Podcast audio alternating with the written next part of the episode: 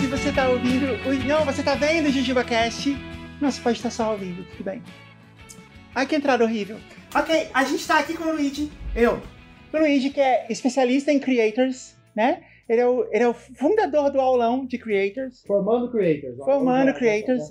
É esse o nome agora? Formando creators. Não é mais aulão? Não, faz tempo que mudou. É mesmo. É que aulão era um nome genérico. É É verdade. só pra não tinha nova, bota aulão, porque todo mundo chama de aulão no marketing digital. Formando creators, ok. Ele que é o reitor da Unicu, né? É, que já formou várias, outros prof- celebridades, várias várias. celebridades, ah, políticos também.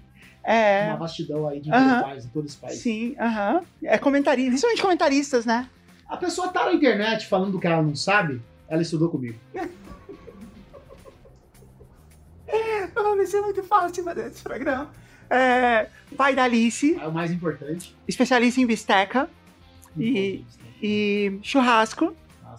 É, ah, E ser prin- solteiro? Você um solteiro crônico? solteiro crônico. É, qual é a sua posição no condado? Você é, o- você é o conde? Triste. É, não, no condado? É. Ah, no condado eu sou só o filho da Creuza. Você é. Ah, Filho onde está meu microfone? Nossa, que horror. Filho da Dona Creuza. É só Filho isso. da dona Creuza. É só isso. Mas, Você, você não tem um, um- Você não tem uma nobreza assim no condado? Tipo, não, é. Tipo, conde? Não, de- ainda não, mas teria um dia. Ainda, um dia ainda teria meu nome reconhecido. Teria uma rua com meu nome. Não, não quero não, porque rouco o nome é só quando morre, né? Ah, não, às vezes não. Ok, ia ser legal, não. I- Ia ser legal que eles iam errar em todas as placas o jeito de escrever também. Não, lá eles escrevem. É porque lá não é, não é Luigi, né? Lá é Luide.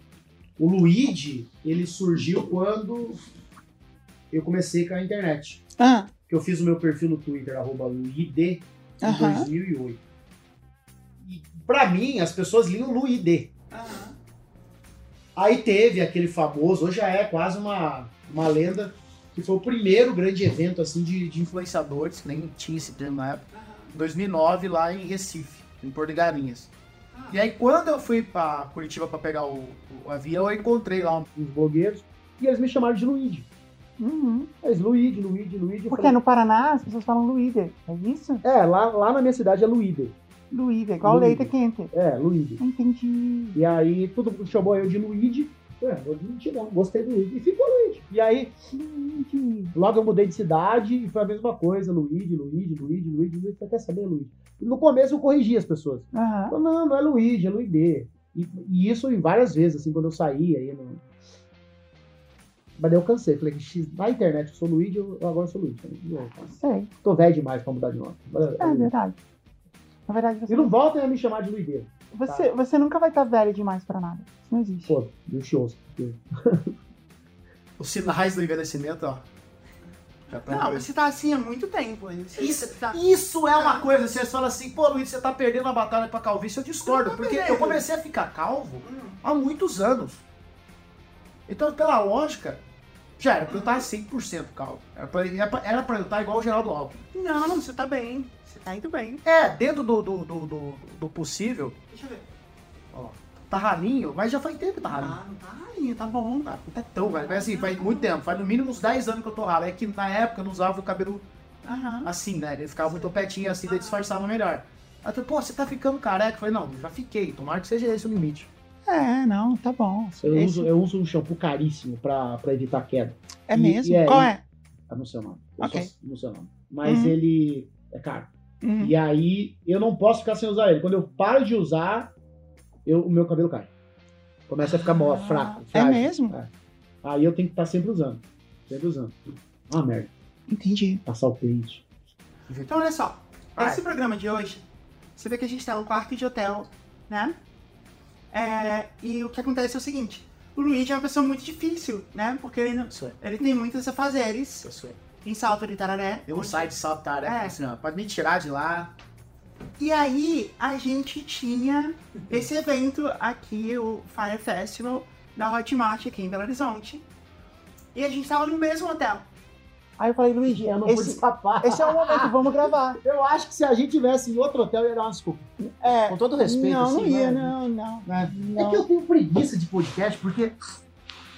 É, você prometeu que você nunca mais ia gravar Ah, podcast. não, esse é, é a minha última participação, prometo. Porque. Não, mas você não vai voltar aqui com a Não, gente? não, do Jujuba eu volto. Tá bom.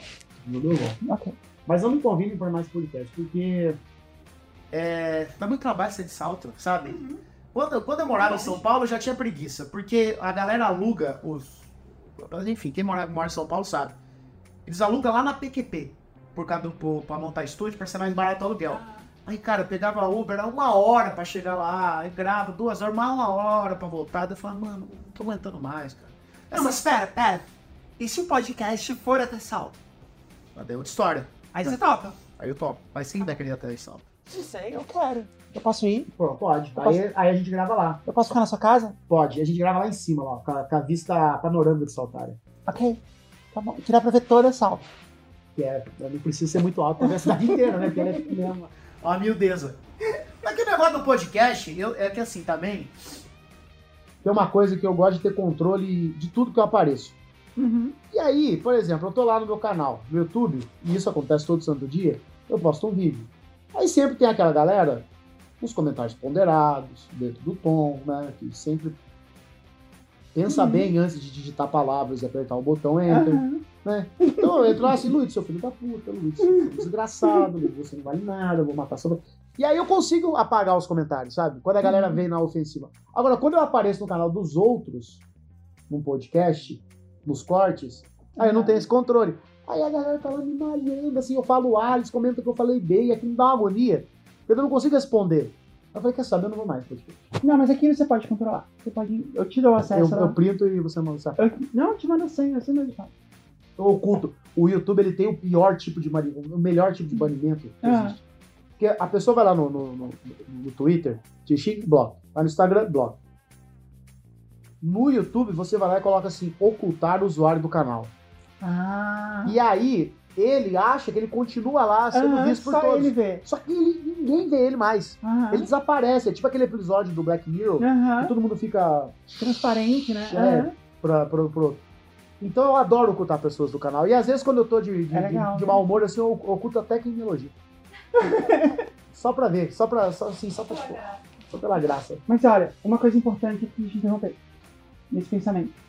Uma coisa importante é, a gente não tem pauta para esse programa. Não, ainda tem uma pauta Tem, tem. que a nossa equipe preparou, É assim. mas o que é? Você tem que. Claro que eu tenho. Quantas pessoas? Ah, Equipe acima de. Qual, qual, é o- qual é o mínimo pra falar ter uma equipe? Não sei, quanto você acha? Sete. oito. Sete, sete, sete. sete? Não, sete é equipe. Sete, oito. Ah, Não, sete é então bem. tem oito. Sete é uma equipe, vai. Posso falar na equipe? Pode. Posso continuar? Pode. Ok. É, nossa equipe preparou a pauta, mas o fato é que as regras não estão valendo. O Luigi é tão importante que quando ele vem de podcast, as regras não estão valendo. Né? Então a gente não tem jogo. É, a gente pode falar do Fernando Takai. A gente tá em Minas. É, eles têm meninas. Aham. Pelo banco. É, a gente tem doce, a gente pode falar de doce, mas não vai ter jogo. Isso, isso que você tá vendo já é o programa. É, Luigi, conta, Qualquer coisa. conta a história da sua vida. A história da minha vida, qual, qual parte dela? Não sei, conta desse começo. Onde você nasceu? Onde você nasceu?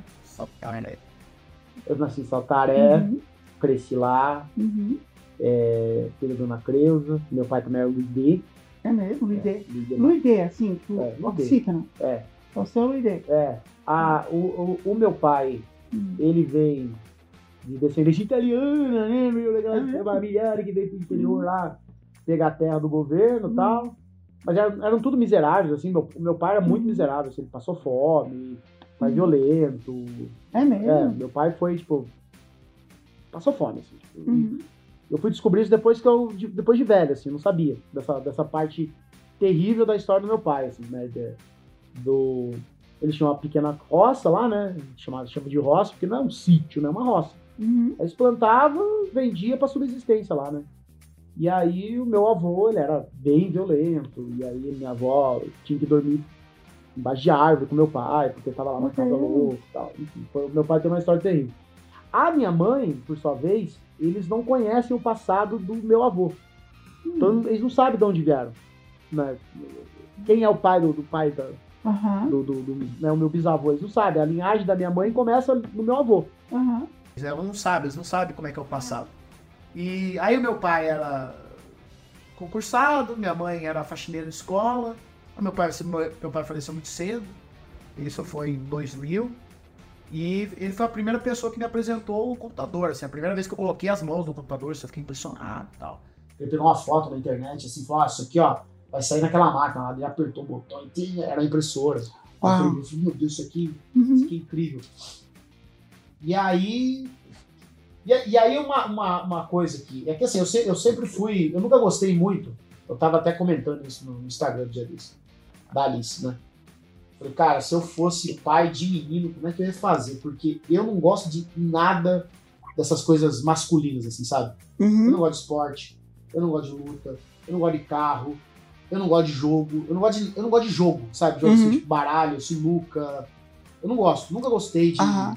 quem, quem vai ganhar. Eu não gosto de videogame, não gosto de nada disso. Eu, eu, aqui, o que eu gostava quando eu era criança? Eu gostava de desenhar e gostava de brincar sozinho. Ficar Uhum. brincando com meus bonequinhos lá e tal. Então eu sempre fui uma pessoa muito, da, muito criativa e tal. Tinha meus amigos, claro, não era aquele cara que criança reclusa. E a Alice é assim- literalmente assim, sabe? Aham. Então ela era criativa e tal. E essa coisa de criativa, de brincar e tal. Tem uma, uma história que eu, eu conto, conto ela pouquíssimas vezes. Que é que em 2004 eu tinha um programa de rádio. É mesmo? Eu tinha um programa de rádio. Era uma, uma rádio pirata lá do interior. Ah, que legal. Era a rádio pirata. Como é que era o nome da rádio? Rádio pirata é uma coisa muito do interior, né? Quando, quando eu morava em Ribeirão, eu pegava muita rádio pirata. Não lembro, não vou lembrar. Hum. E aí tinha essa rádio pirata. E aí eles queriam um programa de, de rock. E aí a gente começou lá, eu e um amigo meu. Daí no começo era a galera do rock, mano. Uhum. Galera do rock. Galera do rock. Criativo. Eles, eles queriam. Eu falei Uhum. assim, falei, mano, vamos fazer um de comédia.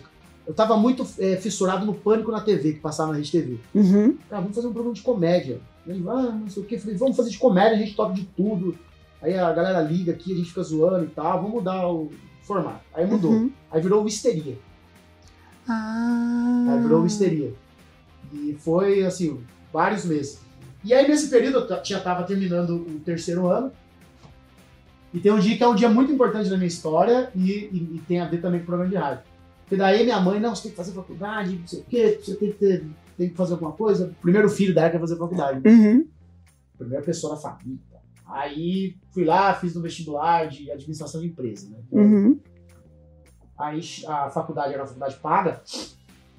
Eles mandaram um ônibus pra buscar todo mundo pra ir fazer matrícula, né? Uhum. ia lá passava, né? Aham. Escreva Sei. seu nome, Sei. pronto, passou. Aí eles chegou esse busão. E tava tendo um casamento aqui, no salão paroquial, e o busão parou bem na frente da prefeitura, prefeitura de frente do salão paroquial. Uhum. Aí foi chegando todo mundo e tal, e eu saí do casamento. E era tipo uma e meia que ia sair o busão. E o nosso programa começava às duas da tarde. Uhum. Aí eu cheguei assim, parece coisa. Parece, até hoje eu lembro assim, mas, pô, parece coisa difícil. Eu botei o primeiro pé assim no degrau do busão. Aí o motorista, eu olhei pro motorista, o motorista olhou pra mim. Falou: você vai entrar ou vai ficar? Eu preciso ir. Eu falei, eu vou ficar. Ele fechou e foi embora. Ah. Aí eu voltei e falei pra minha mãe, falei, mãe, não fui, não. Ah, que você não foi? Eu falei, não vou, não quero, não tem nada a ver comigo. Uhum. Eu vou lá pra rádio fazer meu programa. que É Uhum. isso que eu gosto. E eu fui. Aí quando cheguei na rádio, tava Anatel Ah. fechando a rádio. Colocando, colocando os papéis, pô, vários aparelhos. eu- Nossa, mas então, mas então era tipo uma empresa mesmo. É, daí fecharam e tal. Daí eu falei, puta merda. E agora eu tô fudido. E aí, mas falei, faculdade eu não vou fazer. Não tem Ah. nada que eu queria, assim. Uhum. Aí eu tava, eu queria computador, queria internet. Fui pesquisar lá, tinha uma, essa mesma, tinha um curso técnico de informática.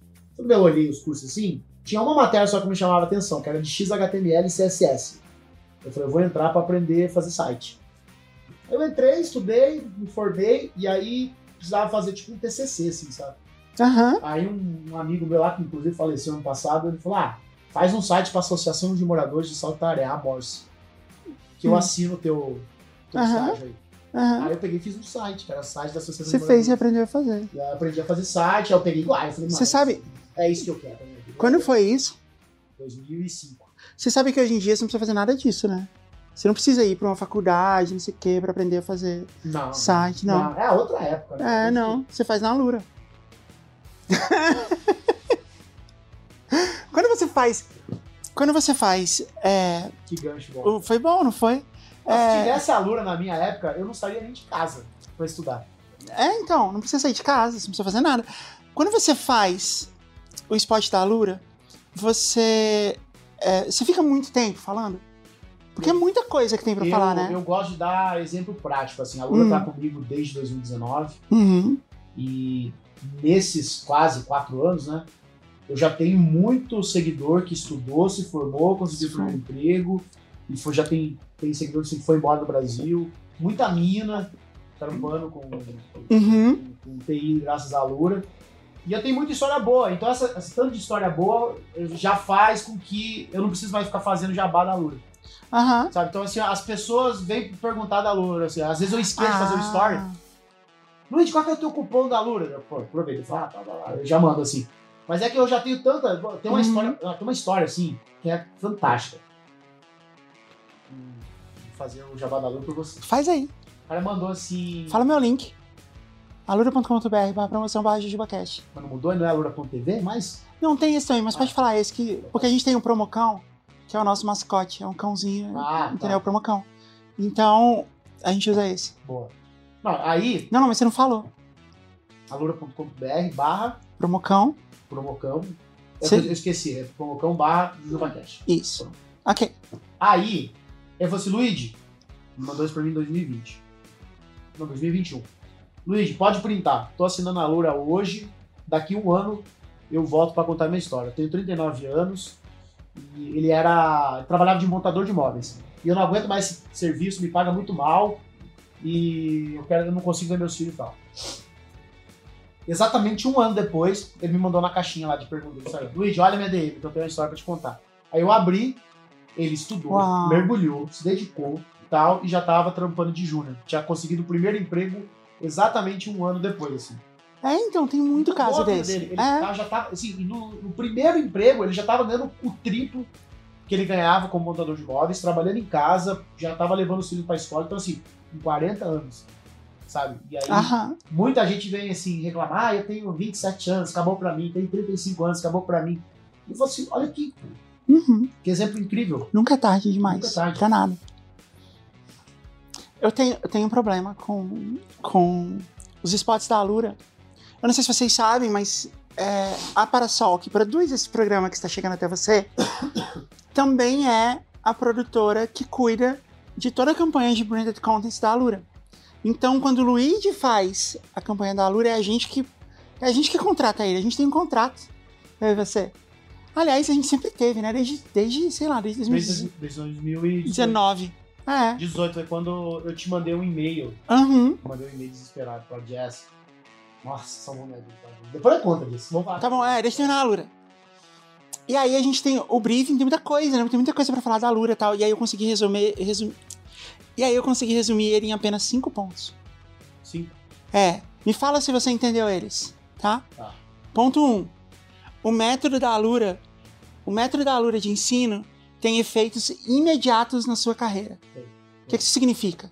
Significa que, da, ó, dada a minha experiência com o meu público, eu, eu vejo muita gente que já é da área indo buscar especialização na Lura pra Uhum. melhorar currículo. Aham. Então, assim, as pessoas E é muito rápido. fazem essa. Tipo assim, Que você, Ah. faz, você faz o primeiro módulo, você já, Já- já, já mudou seu currículo. já, já, já mudou. É isso aí. Isso, isso eu vejo muito.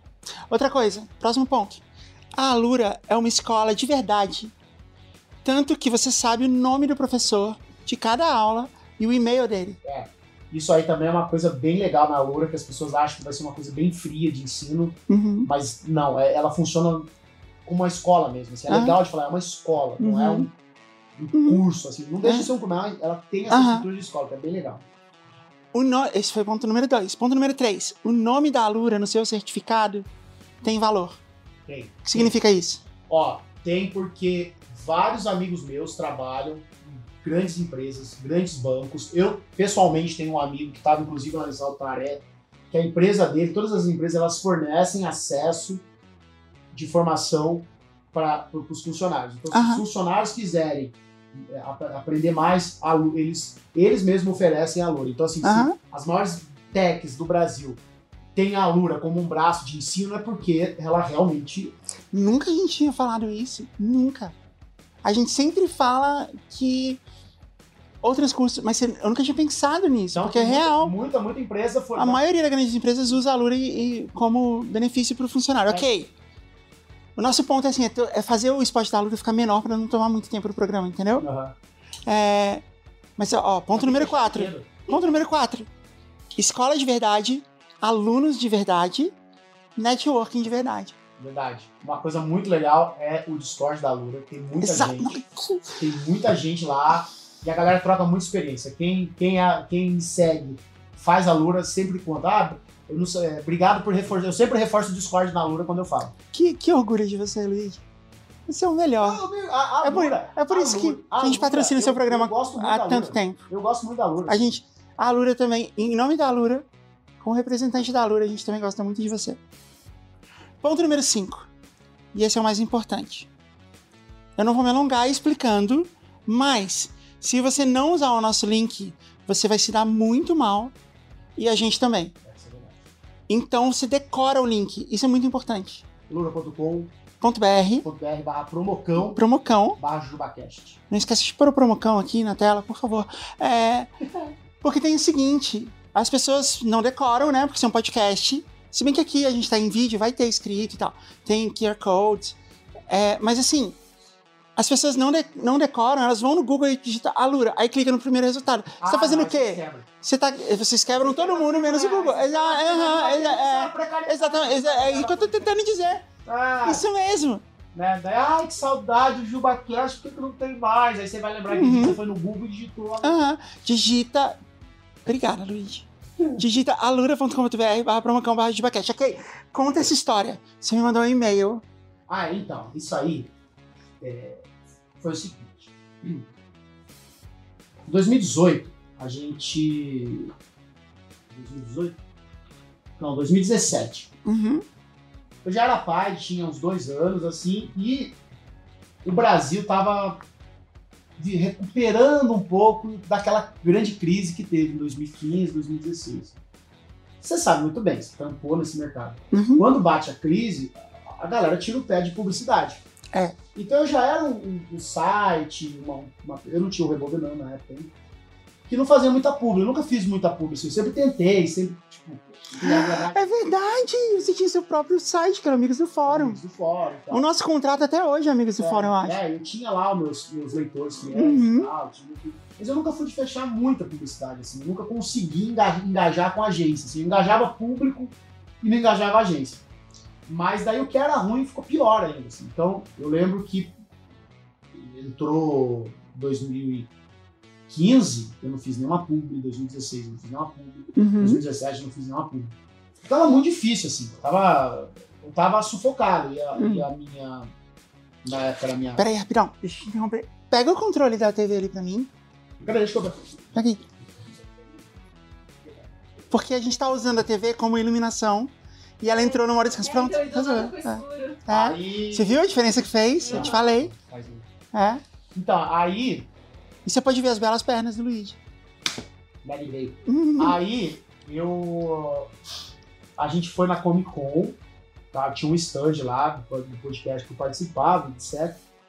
E aí foi assim, três dias de evento. A gente ia lá, ficava o dia inteiro tirando foto com fã e fazendo podcast, aquela longura da minha casa e tal. E aí, era um sábado, eu tava esgotado, assim, sabe? Uhum. Tipo, eu tava esgotado, assim. Eu falei, cara, eu, eu tenho uma galera que, que me segue, que gosta de mim, e eu não consigo ganhar grana com isso. Meu salário não tá dando mais, assim. Eu, tipo, eu tava num ponto e o podcast tava no auge, assim. Aham. E eu falei, eu não consigo viver com o meu conteúdo. Eu já tô indo, sei lá, 10 anos, mais de 10 anos produzindo, eu tenho uma filha. E eu tô, assim, do mesmo jeito que eu tava há, há 3, 4 anos. Eu falei, eu vou mandar um e-mail pra Jess. Hum. Cara, aí eu te mandei um e-mail, eu te mandei um zap perguntando se eu podia te mandar um e-mail. Hum. Aí eu falei, me dá esse voto de confiança, coloca eu lá no, no, no, no, no PicPay. Me dá esse voto de confiança, porque a gente tava fazendo isso no podcast que eu participava. Aham. E eu já tinha. A gente não pode falar? Ah, pode, mas que a galera da internet vai achar que é fofoca, né? É um Não, ovo, é, não, sabe tudo que bem, eu não Mas ouvo. vão é. achar que daí é, é briga com, com, com o chefe. Mas você não brigou com o Não, Cid, não, não. claro que Tá não. tudo bem, é. Hum, é. Mas aí acontece. Eu já, já tinha entendido a lógica do, Hum. do, do, do PicPay. Eu falei, me dá esse voto de confiança que eu tenho certeza que eu engajo. E ela. E a- Eu também tinha certeza. E aí fechou. E aí você já tinha do, do, podcast, né? Falecido, o- aquela estrutura de conteúdo Uhum. exclusivo. Aham. E aí você, você, você deu a ideia, vai nesse. Aí Ah, verdade. A gente criou o, o, o grupo, o conteúdo exclusivo É. do. Não, mas era o Rebobinando já. Não, era amigos do fórum. Do Amigos do O Fórum. Rebobinando eu não usava porque ele ainda era do, Era do, do, Não do Salvo. Não Salvo. Eu, eu usava o Amigos do Fórum. Mas foi logo depois. É, vai foi em 2017. E aí aquilo fez eu ter uma renda. Uhum. Falei, pô, agora eu tenho uma, uma renda, tô ganhando dinheiro de uma publicidade, Uhum. que é bem legal. E, o- e pela primeira vez na minha vida eu tava ganhando dinheiro com conteúdo meu, Aham. que Que eram era, as assinaturas. que era do PicPay. Que, era do PicPay. Que também era uma campanha feita pela nossa É. empresa. Por isso você tá falando isso, né? Que você fala é. comigo. E tá? eu entregava muito conteúdo, Uhum. sabe? Muito conteúdo. E aquilo que começou lá em junho de 2017 é, é hoje meu principal produto, que é o Aham. Formando Creates. O Formando Creates nasceu ali. Aham, Nasceu é. ali. Começou ali. verdade, Nasceu Uhum. ali. Porque ali eu aprendi muita coisa. E aí, logo depois eu perdi o emprego, Uhum. né? Fui, fui demitido e tal. Só que eu continuei fazendo o PicPay, o Spot Uhum. e o conteúdo exclusivo. Aí eu desci o cacete de fazer conteúdo exclusivo. Uhum. Virou 2019. Quando virou 2019, eu tava. Foi quando nasceu o Luiz Diverso. Assim, eu lembro até onde nasceu o Luiz Diverso, o termo e tudo, né? Uhum. E aí eu, eu, come- eu tava muito engajado, eu tinha um público muito engajado. Era muito legal no Instagram. É, Era muito bom. saudade. Ainda é, mas, é, mas É que naquela época era mais leve. era. mas isso é verdade. É, mas, mas tu. E, e o legal é que tinha umas coisas daquela época que ninguém nem sabe mais. Você, ter- Não. você tem um público engajado que nem Ah, sabe o que vai eu tinha acontecer. 20 mil seguidores. Quanto você tem agora? Eu tenho 190. Uau! 190.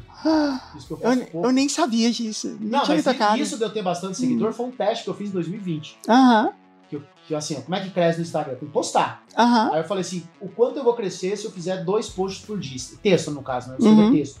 Eu fiz uma, uma, uma fazia uma, uma foto no feed, era um, era um chamariz título, eu criei todo um- Uhum.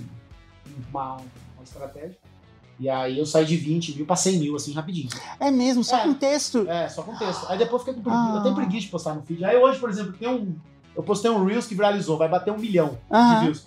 Aí tem um monte de xarope lá, a gente, ah, falando que é, já basta YouTube, eu não quero crescer tanto assim Instagram. Não Não precisa.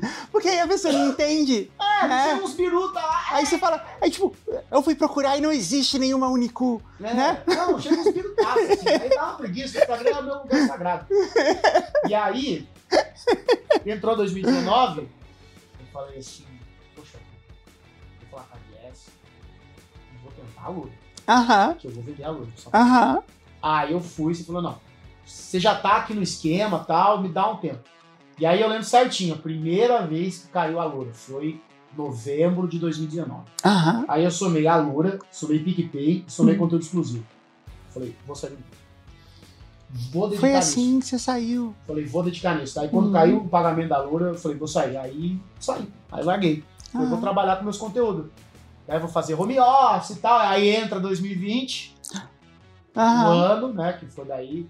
E aí tô lá fazendo podcast, fazendo. É, porque nesse ano, 2019, foi quando eu fui pro Brasil né, e a gente foi, foi o meu mergulho no Lidiverso.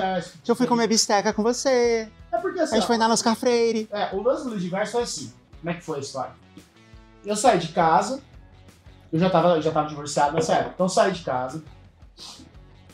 Tomava café, ia na academia, pegava CPTM, pegava, pegava o busão, pegava CPTM, chegava no escritório.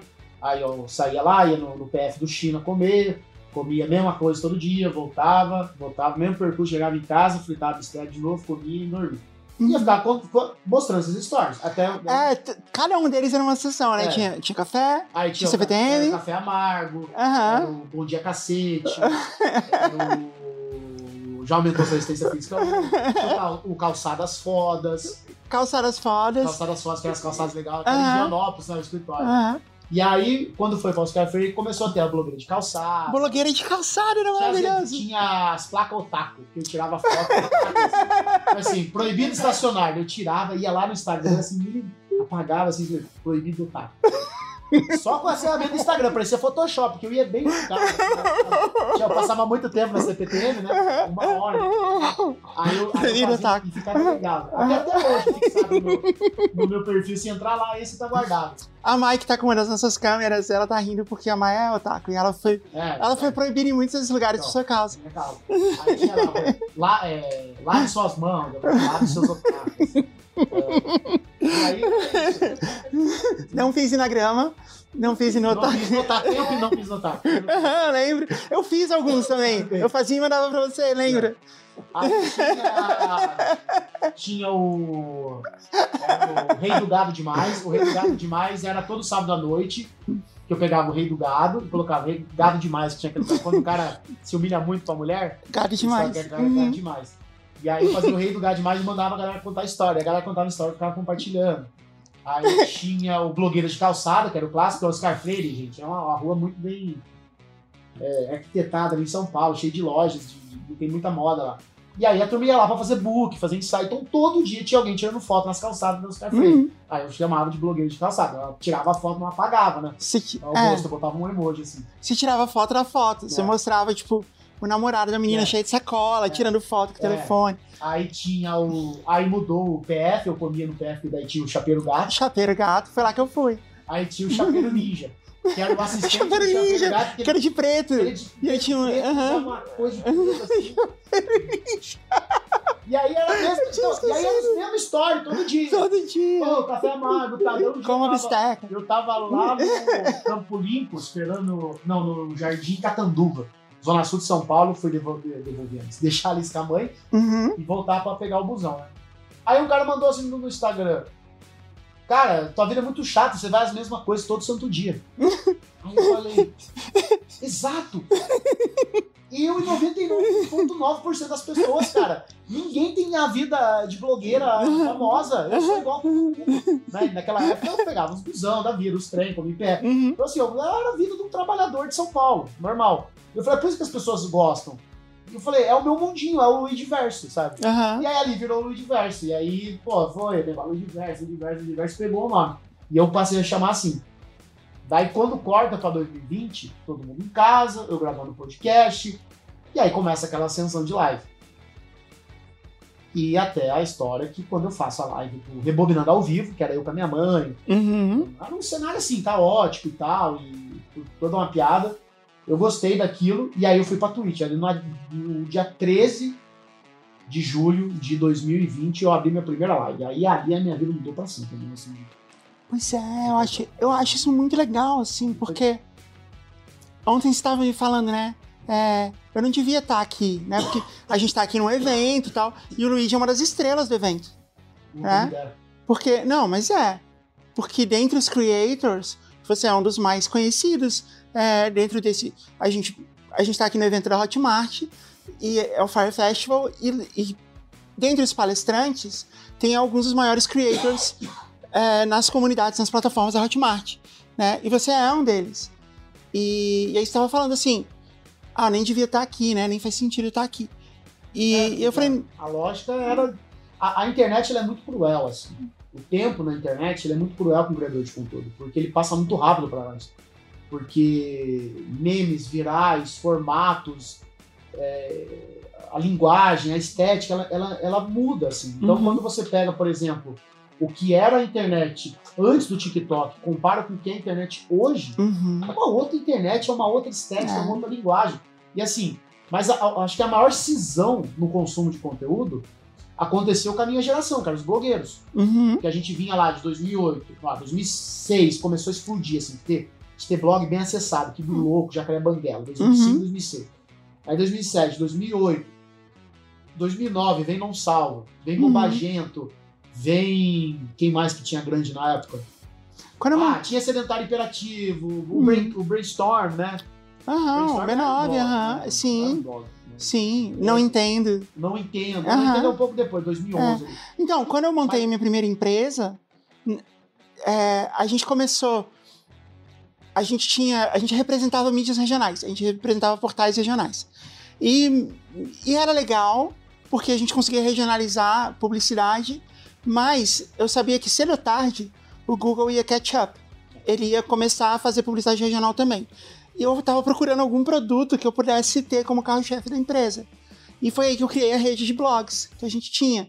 E blog, né, eu tinha que ir na agência e explicar, assim, o blog é assim que funciona, é um post em cima do outro, o seu vai ficar em cima um dia, mas depois ele vai descer. E eu comecei a trabalhar com todos esses blogs aí que você falou, assim, a gente representava eles. Não, e assim, O Jovem Nerd era um blog. era um blog. É. E aí, tipo, tinha uma geração de blogueiros, assim, aí Uhum. entra 2009, 2010, 2011, o auge. Uhum. Eu tenho pra mim que 2011 foi o auge, assim, Uhum. da história da blogosfera, assim, porque você entrava no Não Salvo, 4, Uhum. 5 mil pessoas online. Você entrava no Bobagento, 5 mil, 3 mil Uhum. pessoas online. Entrava no Jacaré Banguela, 3 mil pessoas online.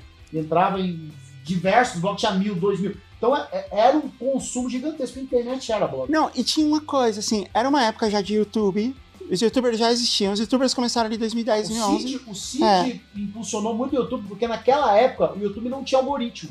É, O então. vídeo tava lá, ele não tinha essa coisa de recomendado e tal. Então existia o YouTube? Existiam youtubers, mas ninguém assistia porque ele tava ali parado dentro do. Então, era esse o ponto. A curadoria do YouTube eram os blogs. os blogs. Então, o vídeo que bombava no YouTube, ele precisava desses blogs pra Felipe bombar. Neto mandava e-mails. Não tinha. É, não tinha. ah, não tinha Instagram, não tinha Instagram, não, tinha Não. Facebook. É, o Instagram é que assim, as redes sociais, elas eram basicamente assim. Isso é uma coisa que acabou também no Uhum. TikTok. As redes sociais elas funcionavam na lógica de você é, adicionar alguém, ser Uhum. aceito e virar amigo, que era uma coisa meio Orkut aí, né? Era Facebook, My friend, é, Twitter é. e tal. MySpace. Mas pe- o, o Instagram, ele funcionava dentro dessa lógica.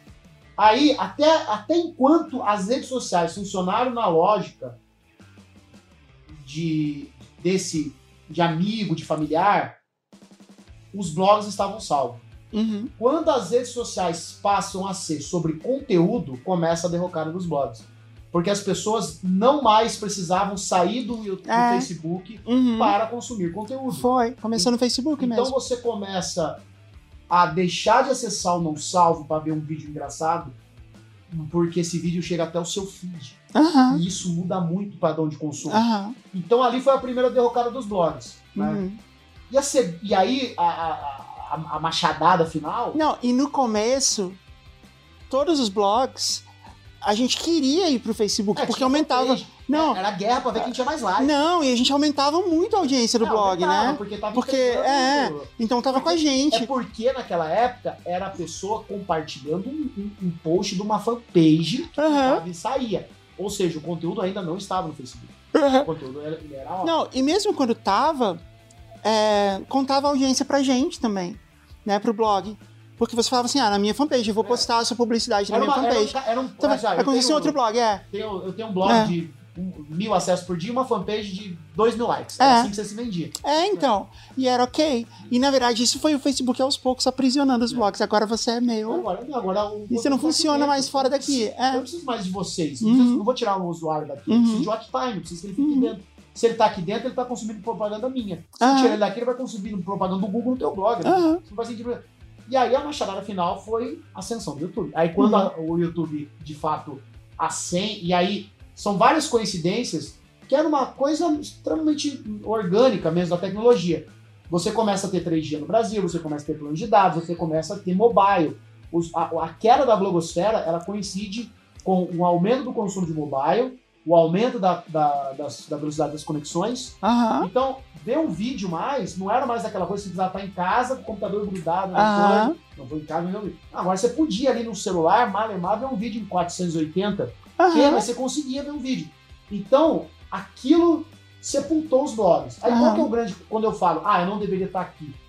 É porque naquele exato ponto de, de- de- aquela machadada, a blogosfera estava tão cheia de si, estava tão segura de si, falando, não, tenho um blog de 300 mil acessos aqui, por que eu quero ter canal no YouTube? Que ela se deixou levar. E de repente os 300 viraram 100, os 100 viraram 500, é, que é 50, depois 10 e morreu. É. E de repente vem, bum, Cauê Moura, Castanhari, tem uns aí, Uhum. né, já, foi, já foi com o teu, é, Kéfera, Aham. É, aí vem aquele. Aí vem Júlio Cossiello, o.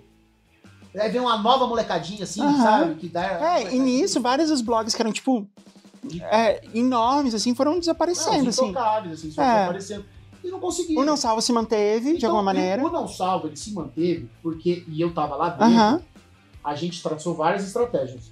Eu peguei a fanpage do não salvo, tinha acho que 50 mil likes. Uhum. Quando eu saí, tinha 5 milhões. Uau. E era eu que atualizava. Eu traçava as estratégias de, de conteúdo e tal. O nosso Facebook era muito forte, até mesmo quando ele tava minando. Uhum. Mas aí, isso daí foi ideia do Cid, em 2016, 2005, 2015, Uhum. criar o Não Ovo. Uhum. Aí o Não Ovo deu, um sobre, deu uma sobrevida, assim, porque o Foi. Não Ovo, quando chega, ele abocanhou assim, uma, uma parcela de público assim, gigantesca. Então foi um fenômeno. Então tinha o fenômeno do Não Ovo, o Não Salvo ali estabilizado, não crescia Uhum. E, os, e a gente insistia muito pro Cid fazer YouTube, ele fazia os quadros lá e tal. E, e foi isso, assim, né? Até que o blog já, beleza, não dava mais nada, era tudo tava voltado pro não ovo e tal. Uhum. E aí, ah, daí, enfim, o não ovo chegou ao fim.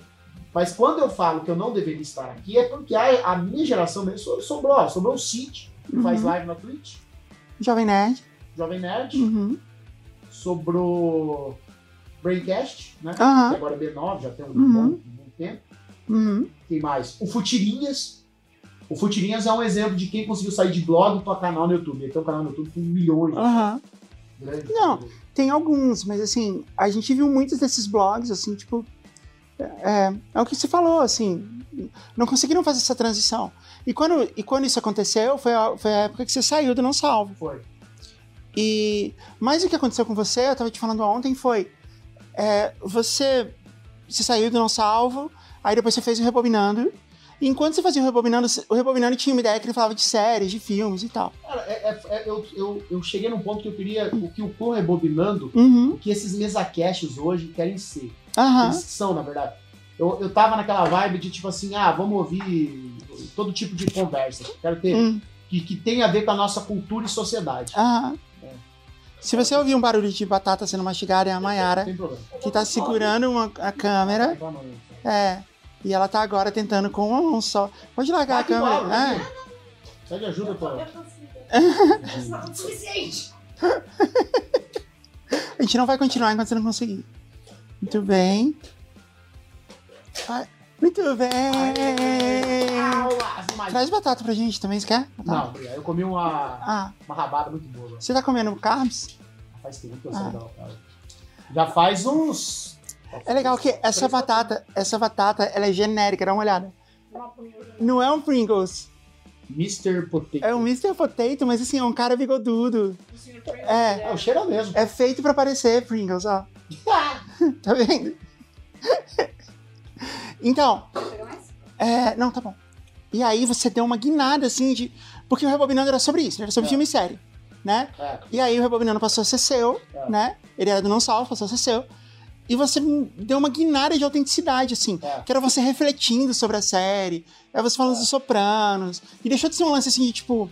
Né, uma resenha da Tem, série. é, tem, tem um episódio que eu acho que é um ponto de virada muito importante no Hum. Rebobinando, que eu gravei ele em 2019. né? Uhum. Então, qual que é o contexto de 2019? 2019 foi assim, um ano chave da minha vida, muito importante, Uhum. assim, Uhum, porque foi, pô, eu divorciado, até então eu morava longe da Alice, só conseguia ver a Alice no final de semana, uhum, ah, e, e eu tava nesse emprego novo, era chato, era longe de casa.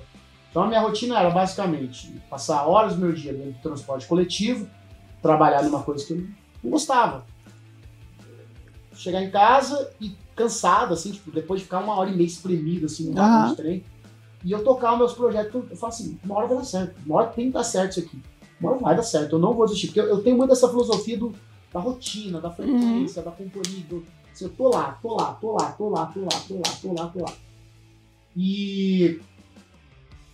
E aí eu lembro que eu tava me sentindo muito sozinho, por quê? Eu não tinha contato com mais ninguém. Porque chegava no final de semana eu não abria mão da Alice. né? aham, Até a minha ex falava assim: Meu, pega ela aqui a cada 15 dias. uhum, Aproveita um pouco, vai sair, vai ver gente. Uhum. Não, vai ficar com minha filha. aham. Então eu passava a semana trabalhando, final de semana com a criança de, de 3 anos. Não Uhum. tinha como. Eu não tinha essa coisa de, de conversa. E era na internet que eu desabafava. E aí eu gravei um episódio chamado Solidão. Onde eu falo da epidemia disso. Esse episódio, eu, eu- eu lembro que eu ouvi ele depois da pandemia, eu fiquei arrepiado, assim, porque naquela época já se falava numa epidemia de solidão. A gente não imaginava que vindo ainda, né? Que ia ter realmente Ia isso. ter uma coisa que Aham. ia piorar ainda. Aham. E assim, as pessoas, ela- principalmente as pessoas em grandes centros urbanos, elas acabam se sentindo muito solitárias. Elas trabalham, é, elas vão, saem das suas Uhum. casas, vão morar sozinha, moram em lugares longe do trabalho, se mora perto do trabalho, geralmente em apartamentos pequenos, elas trabalham cada vez mais, elas estudam, elas passam muito tempo longe, é, em transporte coletivo. Então, é, o máximo que elas têm é o final de semana, e aí chega no final de semana naquela ansiedade que tem que aproveitar o final de semana, e a pessoa vai, bebe, se droga, faz tudo que ela pode em menos de 48 horas, que é o tempo que ela tem de lazer, não Uhum. consegue ser proveitoso, e aí ela volta segunda-feira tudo de novo, Uhum. e as pessoas, daí a- a- os amigos vão ficando distantes, e os amigos da infância você já não vê mais, você já não lembra mais de ligar pro sua... Enfim, eu, eu desenvolvo toda uma, uma história que tinha muito a ver comigo. E aí, aquele episódio ele marcou assim a história do Rebobinando. Porque daí Uhum. eu, pô, a audiência tava. Eu tava super inseguro e a audiência pô, abraçou. Caralho, isso aí que a gente gosta e tal. E aí falei, É. tá, aqui eu encontrei uma coisa. É, e eu dizer. falei pra você que isso foi uma guinada de autenticidade, É. assim. Que o seu conteúdo deixou de ser sobre. Que era uma coisa assim que você gostava, você fazia muito bem É, e tal, que era legal. É. usado- Mas, mas assim, passou a ser sobre coisas mais abstratas, passou É. a ser sobre, né, sobre reflexões e tal. E era uma coisa que pra você era muito importante, assim, É. você tinha uma. Deixou de ser um trabalho no qual você se divertia e passou a ser uma coisa que era sobre, É eu, sobre, sobre a sua própria reflexão, sobre o que você pensa, eu- né? eu sobre, tenho uma, sobre uma, você. uma filosofia de criação de conteúdo que eu tento passar para meus alunos que é assim. As pessoas podem chegar até você por conta do teu conteúdo, mas Aham. elas ficam por você. Uhum. Isso quer dizer, ah, eu quero ter um canal de futebol. Cara, tem milhões de pessoas vendo conteúdo de futebol. Pessoas mais talentosas, mais engraçadas, mais técnicas, com conteúdo, com um vídeo melhor, com edição melhor. Mas por que elas vão assistir logo você? Uhum. Porque elas gostam de você. Aham. Assim, pra mim, um exemplo máximo disso, assim, eu vou até, eu vou até falar disso amanhã, quando eu for palestrar. Pra vocês, Pelo menos no futuro. Uhum. É o Jovem Nerd. Ninguém vai assistir, ouvir o Ne- o Nerdcast sobre, sei lá, Vingadores, porque não, preciso saber sobre Vingadores. Aham. Ele pode ver uma cacetada de gente fazendo crítica, escrevendo resenha, fazendo Aham. coisas que você não percebeu, curiosidade. Não, mas eles querem ver o Alexandre, o Azagal e a galera debatendo porque Aham. ele se sente parte daquilo. Ele gosta Aham. deles falando sobre o filme, ele não quer saber do filme Uhum. si. O filme é uma isca pra ele ir lá. Então, Não, várias vezes eu já ouvi Nerdcast sem, sem ver o eu, filme. eu não vejo os filmes. Ah, eu não Filme quero, eu só quero ver o Eu Nerdcast. Meu, É. meu momento de prazer na semana é botar um Nerdcast lá sobre o Uhum. Homem-Formiga. Eu nunca vou ver esse filme. Mas eu adoro ver eles falando do filme. É isso. Eu não tô lá pelo conteúdo, Aham. pela temática. Aham, entende o faz que eu total sentido. Uhum. É, tipo assim, ah, será que tem espaço para nutricionista criar conteúdo? Se você for muito boa, autêntica, ter uma proposta clara, as pessoas vão gostar de você. Não é Aham. porque, assim, ah, será que eu devo comer ou não carboidrato para emagrecer? Eu tenho um milhão de pessoas falando sobre isso. Então as pessoas não Aham. estão interessadas nisso exatamente. E aí, É. Faz sentido. eu lembro que naquela época eu comecei a fazer terapia, que eu tava me sentindo muito mal. E aí eu lembro que eu fiz um story, assim, no primeiro dia que eu fui. Como a minha rotina era sempre a mesma coisa, porque Aham. de repente teve uma quebra, assim, eu fiz um story de uma escadaria na Vila Madalena, que era onde Uhum. meu, meu terapeuta tava. Eu falei assim, encontro com ela. Meu Deus, o Luigi tá num date! Um date e tal. Daí eu, eu olhei aquilo, falei, eu vou trollar esse povo. Aí toda terça-feira Uhum. eu postava, mais um dia com ela. Hoje foi difícil estar com ela. Hoje eu voltei para casa com raiva dela. E aí eu fiquei assim, um mês, dois meses. Foi setembro, outubro, novembro. Hum. Em novembro, eu falei. Aí eu contei, nos últimos três meses, vocês me acompanharam tendo um encontro semanal com ela. E ela sal, sal- salvou mesmo, assim, Uhum. literalmente salvou. E ela salvou minha vida. Em dezembro, em um especial de quatro epi- episódios, vocês vão descobrir quem é ela. Aqui vai um spoiler, é a terapia. E aí eu gravei, Eu lembro qua- disso. eu gravei quatro episódios contando Ah. como é que foi a minha jornada, lidando com frustração, lidando com é, masculinidade. Foi quatro, é, frustração, é, masculinidade, eu acho. O último era sobre, sobre assim, sobre se salvar. Assim. Daí Tem mais um que eu não vou lembrar. Mas tá lá, rebobinando Era no divã, nome, rebobinando no divã. Daí era básico, era só eu falando. Uhum. Mais nada, assim. Que pô, a galera amou e tal. E aí ali eu falei, meu, o caminho, o caminho é esse, assim. É investir num conteúdo mais intimista, que eu, que eu conte, com- que eu converse com as pessoas, as pessoas estão sentindo uma conversa mais próximas delas. E aquilo foi o que pautou seis meses depois das minhas lives. né? Aham. Que, daí foi uma. E era, porque assim, você vai fazer uma live, hoje, hoje eu faço poucas horas, mas ainda assim são três horas.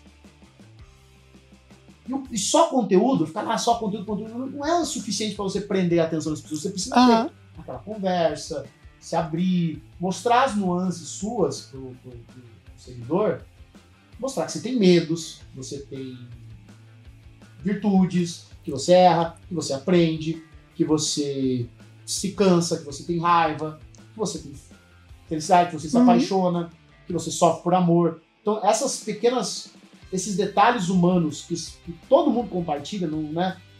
Isso quando você passa a colocar isso no, no- no conteúdo de uma maneira autêntica mesmo, assim, sabe? Não aqui Uhum. pra en- vocês engajem no meu sofrimento. Ah, como eu tô sofrendo engano. Não, é assim, pessoal, é, é isso assim que eu tô passando. Sabe? É, tá, tá assim. Tá aqui, ó. Tô fazendo terapia, tá aqui minha história.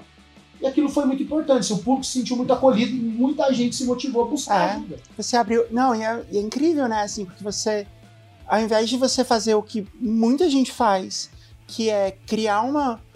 é, criar uma carapaça, assim, de minha vida é feliz, é incrível, vou viajar, vou fazer não sei o que e tal. Você fez o contrário. Na verdade, você sempre fez, né? E, e você trouxe isso pro Rebobinando, assim, que é mostrar uma vulnerabilidade, mostrar uma reflexão, mostrar. Você não trouxe respostas, né? Você só trouxe perguntas. E, e isso trouxe uma conexão muito profunda, né? Com um monte de gente que te seguia ali Não, e tinha essa identificação. E isso veio antes da pandemia, né? E, É. e- E foi importante para fincar na Exato. quando a, a pandemia acontece. Foi importante, assim, porque eu- uma coisa que eu sempre ofereci foi companhia. aham, E aí, quando as lives começam, eu tava lá de segunda a sexta, uhum, quatro, cinco, seis horas por dia, assim, sabe? uhum, As pessoas passavam literalmente um dia comigo. aham. Aquilo foi muito importante, aquela noção de companhia, sabe? Você tava me contando ontem na primeira live que você fez. Você fez o altar do Átila. É. Até então era pra ser só uma piada, assim, que eu tipo assim, falei, se tem, meu, se tem show ao vivo, tem podcast ao vivo também. Eu vou fazer um podcast ao vivo. Aí fui lá, peguei as câmeras e tal, fui no YouTube, era o antigo canal que eu tinha. Uhum. E aí coloquei, fiz uma, uma câmera assim, que era filmando o Átila com uma vela, uma carteira de Malboro e uma de pinga. E aí, fazendo churrasco, Uma oferenda pro Átila. é, churrasco, foi minha mãe, foi meu irmão, meus amigos. E lá, nós conversando e tal, papai, fazendo churrasco, bebendo, contando história, e a minha mãe e tal. E, pô, deu lá 700, 800 pessoas. Eu fiquei duas horas. Falei, eu acho que eu aguento fazer uma live por semana. Uma live por semana eu aguento. Aí fui, comprei uma webcam, eu já tinha comprado um microfone pro podcast, que é o que eu uso até hoje, o vermelhinho lá. Uhum. E aí, a primeira live que eu fiz, bateu 800 pessoas na Twitch. E eu gostei muito. Uhum. Aí eu voltei na terça. Bateu de novo. Eu voltei na quarta, quinta, na sexta. E ali já era. Aí quando eu vi, eu já tava de segunda a sexta-feira. A live naquela época começava às seis da tarde e até às 10 da noite. Era quatro horas por dia. Aham. Aí eu fiquei. Aí a galera de manhã falou assim, pô, Luiz, a gente queria tua companhia durante o home office. Aí eu comecei a fazer das 10 da manhã ao meio-dia, das 6 até as 10. 6 horas de live por dia. Uhum. Até que veio a CP da Covid. Pois é, né? Que foi outra coisa que. Porque até aí você tava engajando, você tava com a comunidade, todo mundo junto lá, É, mas era tava- seu público. É, batia assim, Hum. mil pessoas ao vivo. 1.200. Aí eu fui no Podpah, dei Uhum. uma entrevista lá. Aí começou a bater umas 1.700 pessoas, 1.500. Aí veio a pandemia. Aham. Pô, Primeira live da pandemia bateu 5 ao vivo. Segunda bateu 6. a terceira bateu 7. Hum. Aí bateu, na outra terça, bateu 10. No outro dia bateu 15, no outro dia bateu 20. Uau. Aí foi o auge. Você 20 tava falando pra 20 mil pessoas ao Não, vivo foi a live mais tempo. assistida do mundo na- durante um pequeno período na Twitch. Assim, esse título eu tenho. Assim, a Aham. live mais assistida do mundo. Não tinha nenhum Nossa, canal do mundo legal. naquele horário. Claro que não tinha Uhum. concorrência com o Gaules, nem com o Aham. né, durante o dia. Mas naquele momento foi. E aí ficou assim, maio, junho, julho e agosto. Assim. A média era. Às vezes batia 10, aí batia Ah. 8. Aí dependia do dia, do, do calor da. Quando era o motoboy do, do, farofeiro que Uhum. quis vender as vacinas. Uhum. Aí era, dava as quatro. Aí quando era alguém importante, aí dava, aí dava oito, nove e tal. Aí era um caos. Não, e os, os senadores estavam te respondendo nas redes É, sociais. caras- não, e aí aconteceu uma coisa muito legal Aham. assim, de contar. E daí a live começou a bombar e tal. E, a- e, e eu, tem uma coisa, que eu tomo muito cuidado na minha vida, que é não ser um vaidoso deslumbrado, assim, sabe? Que é cair na tentação da fama. Uhum. Que é muito fácil. Pô, uma hora você tá lá, né? Tipo assim, volta uma- um ano da minha vida, tô vivendo, pô, tava lá, sem grana, né? Tipo assim, volta um tempo na minha vida, tá lá, sem grana, fudido, Uhum. sem reconhecimento, né? Passando aperto. De repente eu tô, pô, ganhando bem, sei, eu nunca menti que eu, que eu ganhava bem com a Twitch. Aham. Eu, não- eu, não, gosto- eu, não gosto, eu não gosto de conversa fiada, sabe? Aham. Uma coisa que eu tenho birra é criador de conteúdo que ganha 50 pau por mês, você fica pedindo ingresso pra ir em Rock in Rio, sabe? É. Compra porra do ingresso, sabe? Você não, e O você, povo ficar com peninha dele, sabe? Ai, falou pra ele meu carro em troca pra mim, sabe?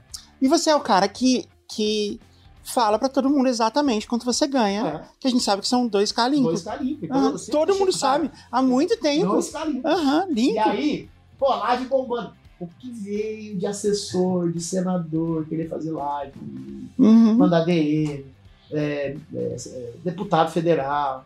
Ah, Luiz, vamos fazer live junto. Eu não faço, não posso. Eu, sou, eu, eu, assim, eu tenho minhas convicções políticas, eu tenho, né? Uhum. a, a, a ideal, mas eu não quero ser responsável de. Sabe, de, assim, sei o que vocês querem. Vocês não são bobos, eu também não sou. Vocês que eu Uhum. traga aqui o deputado para evitar. E muito, muito Ah. podcast de esquerda caiu nessa ladainha, levou lá uma galera. Ah, vai ficar lá entrevistando os caras. E assim, eu, eu, eu, conheço o jogo, sabe? Ah. Todo mundo sabe o que, que eles querem. Eu falei, Uhum. não vou dar. Mas nessa época, mas assim, querendo ou não, se a pessoa é meio deslumbrada ali, Ah. pô, um senador da República querendo estar aqui na minha eu vou Ah. trazer. É, É, ah, entrevistou o senador. Eu falei, não quero entrevistar o senador. não. Não quero. Foi o, A estrela ali é o chat. Eu sempre Ah. tive isso com a minha comunidade, o chat. O chat tá lá na tela, nas brigas, Aham. assim, nos cortes do YouTube, eles estão sempre lá comigo. Aham. assim, então eles são patrão meu. assim. Eu também, eu, eu tive bastante gente querendo vir é, no programa, bastante político. E, assim, agora depois de um tempo, né? Depois do, do ano do podcast no Brasil, do Spotify, Nossa, 2019, teve um ano de podcast. começou a ter muito. Eu passei a receber muito spam de assessoria de imprensa, assim, né? É, converse com um especialista em generalidades, é, não sei quem, não sei quem. tá, né? E aí, tipo, foi spam, assim, já marco como spam. Mas eu recebi de alguns políticos também. E eu falei, putz, eu nunca vou fazer isso, nunca vou entrevistar político nenhum. Pode ser o presidente. Agora, eu abro uma exceção pra Erika Hilton. Se ela quiser vir, inclusive, Ah, é, Erika, é. se você estiver nos assistindo, você pode vir. eu, eu É, uma- inclusive, mandem e-mail pra Erika falando pra ela vir. é, ah, eu abri pro Boulos. O Boulos foi. O Boulos também eu topo. Porque a gente tava falando, mas não pra, fa- não pra falar de política, basicamente. Foi porque. Falar do MST. Eu faço, é, eu faço as lives Uhum. do MTST solidário, Uhum. né? então já são dois anos né, arrecadando dinheiro Aham. pra eles. E, aí um dia ele foi lá, né? Era o último dia da live solidária dele foi lá, a gente ia arrecadar tipo uns 50 mil reais. Aham. Aí ele foi lá, deu, deu as palavras e tal. Foi legal. Uhum. Só assim, sabe? Tipo, não tenho muita. Eu nunca tive essa. Eu chegou numa altura da minha vida, Hum. eu não sei se é porque eu vivi muito do, do, do boom, da- dos eventos social media, eu tava até conversando isso ontem. É, eu cansei, sabe, dessa, dessa coisa do network, das conversas mole, sabe, de ter que ser amigo do fulano porque ele também é youtuber, ser amigo do Beltrano porque ele também é streamer. Eu me afastei muito desse, de- de- desse mercado, assim. Acho que eu tenho contato com você, com o Pablo Peixoto, Uhum. não tem muito contato mais, assim. Não é que eu, eu não gosto da galera, assim, Uhum. sabe? Mas eles seguiram o caminho deles e eu me afastei. Eu saí do Twitter, que é onde mais essa Uhum. galera tá lá. Então eu não tenho muito essa, essa, essa- essa vontade de trazer gente famosa, de ser amigo de gente famosa, de querer estar com gente famosa. Eu, faço meus encontros, eu fazia encontrinho com meus fãs, assim, Uhum. eu não gosto de também, com meus seguidores. Meus fãs, é. né? Eles foram na minha casa, eu recebi. Eu vi. É, tipo assim, que, assim, o nível meu de Uhum. loucura é. Uma vez por mês eu levei, foram, foram quatro turmas. Dezembro, janeiro, fevereiro e março. Ficava Aham. lá em casa, eu cozinhava, minha mãe cozinhava, recebia eles, comia, bebia, para... É Porque eu, eu- eu É muito legal. O que eu tenho, eu devo pra minha comunidade. Eu Aham. devo para. Você sabia que a Taylor Swift fez isso? Ela fez isso. A Taylor Swift é talvez a maior estrela pop da atualidade, É, assim, é, né? isso, é, Em número de fãs e tal. E ela fez exatamente isso. Ela pegou a equipe dela pra meio que fazer um background check em alguns dos fãs, dos fãs que mais interagem, que tem que estão dentro de grupo, coisa assim. E ela convidou ali um grupo de fãs, é, de um jeito muito discreto e tal, pra uma festa na casa dela. E ela foi cozinhar, mostra ela assim, tipo, tirando coisa do, do forno, sabe? Tipo, ela foi. Pô, É, ela, porque e eu entendo isso. Pode parecer que é tipo um lance de marketing e tal, mas eu acho que não, eu entendo porque não. pra mim é a coisa mais legal que É. tem. Não, Você tá perto de alguém que tipo curte o que você faz. Isso é, o- É muito o- legal. Isso pra mim é Hum. marketing de verdade. Aham. Mas isso no, no- no marketing praticado é o anti-marketing. Porque Aham. assim, você se afasta dos players, Aham. né? Você É. se afasta dos grandes e, e tá lá com a tua, co- com a tua comunidade. Então, assim, eu poderia, pô, vou pra São Paulo, né? Eu vou pra São Paulo, eu saio com, com, com, com a galera que me segue. Eu falo, ah, eu vou estar lá em tal boteco, vamos lá. Eu não fico indo atrás de, de, de blogueiro de YouTube. Não tô dizendo também que eles iam aceitar sair comigo, assim, né? Mas o ponto é, eu nunca tive essa, essa vontade, sabe? Aham. Às vezes eu, venho, eu vou, por exemplo, eu vou pra Curitiba, venho pra, pra BH, vou pro Rio, tudo. Pô, vai encontrar o fulano, que é um cara youtuber, ou streamer, ou famosinho. Uhum. Eu falo, não, cara, eu vou num bar com meus seguidores. Pra eles beber comigo, conversar. Pra eles- eu, eu quero que eles vejam que eu sou só um cara, assim, porque não tem. é, eu- Eu sempre, eu sempre evitei fazer isso. Quero sua opinião. Porque eu sempre achei que é muito estranho é, eu convidar um monte de gente pra um determinado lugar só pra me ver. Assim, só pra, tipo. É, eu, fico, eu fico sempre com medo assim, de não conseguir entreter o pessoal, sabe? Então, mas é aí que tá. Então, eu sempre faço show. Eu sempre a, falo a assim. proposta. Aham, A proposta, o meu era um encontro. entendi. Daí o que, que eu fa... ó, ó, o que, que eu fazia? Hum, Eu falava assim, vamos num barzinho fazer um happy hour. Aí chegava a galera. E eu fico rodando, eu converso Aham. com todo mundo, assim, quem foi Aham. não sabe. Mas aí eu lembro que eu tinha uma brincadeira que era a mesa dos introvertidos. que aí a galera chegava assim, oi Luigi, o primeiro encontro meu, não conheço ninguém. Aí eu falava, vem cá. Aí eu pegava, botava uma aham. Você também não conhece ninguém? Não é primeira vez? Primeira vez? Juntava eles numa mesa. É muito legal isso, né? aqui, no balde. Vocês querem um shot pra perder a vergonha? Aham. E, ó, e assim, nisso, eu, porque a, a minha intenção, eu falo isso com toda a sinceridade do mundo, eu, eu não fazia aquilo lá pra tu ficar me bajulando, até porque eles não bajulam, eles vão lá pra conversar comigo. São pessoas adultas e vão estão lá no bar pra tomar cerveja.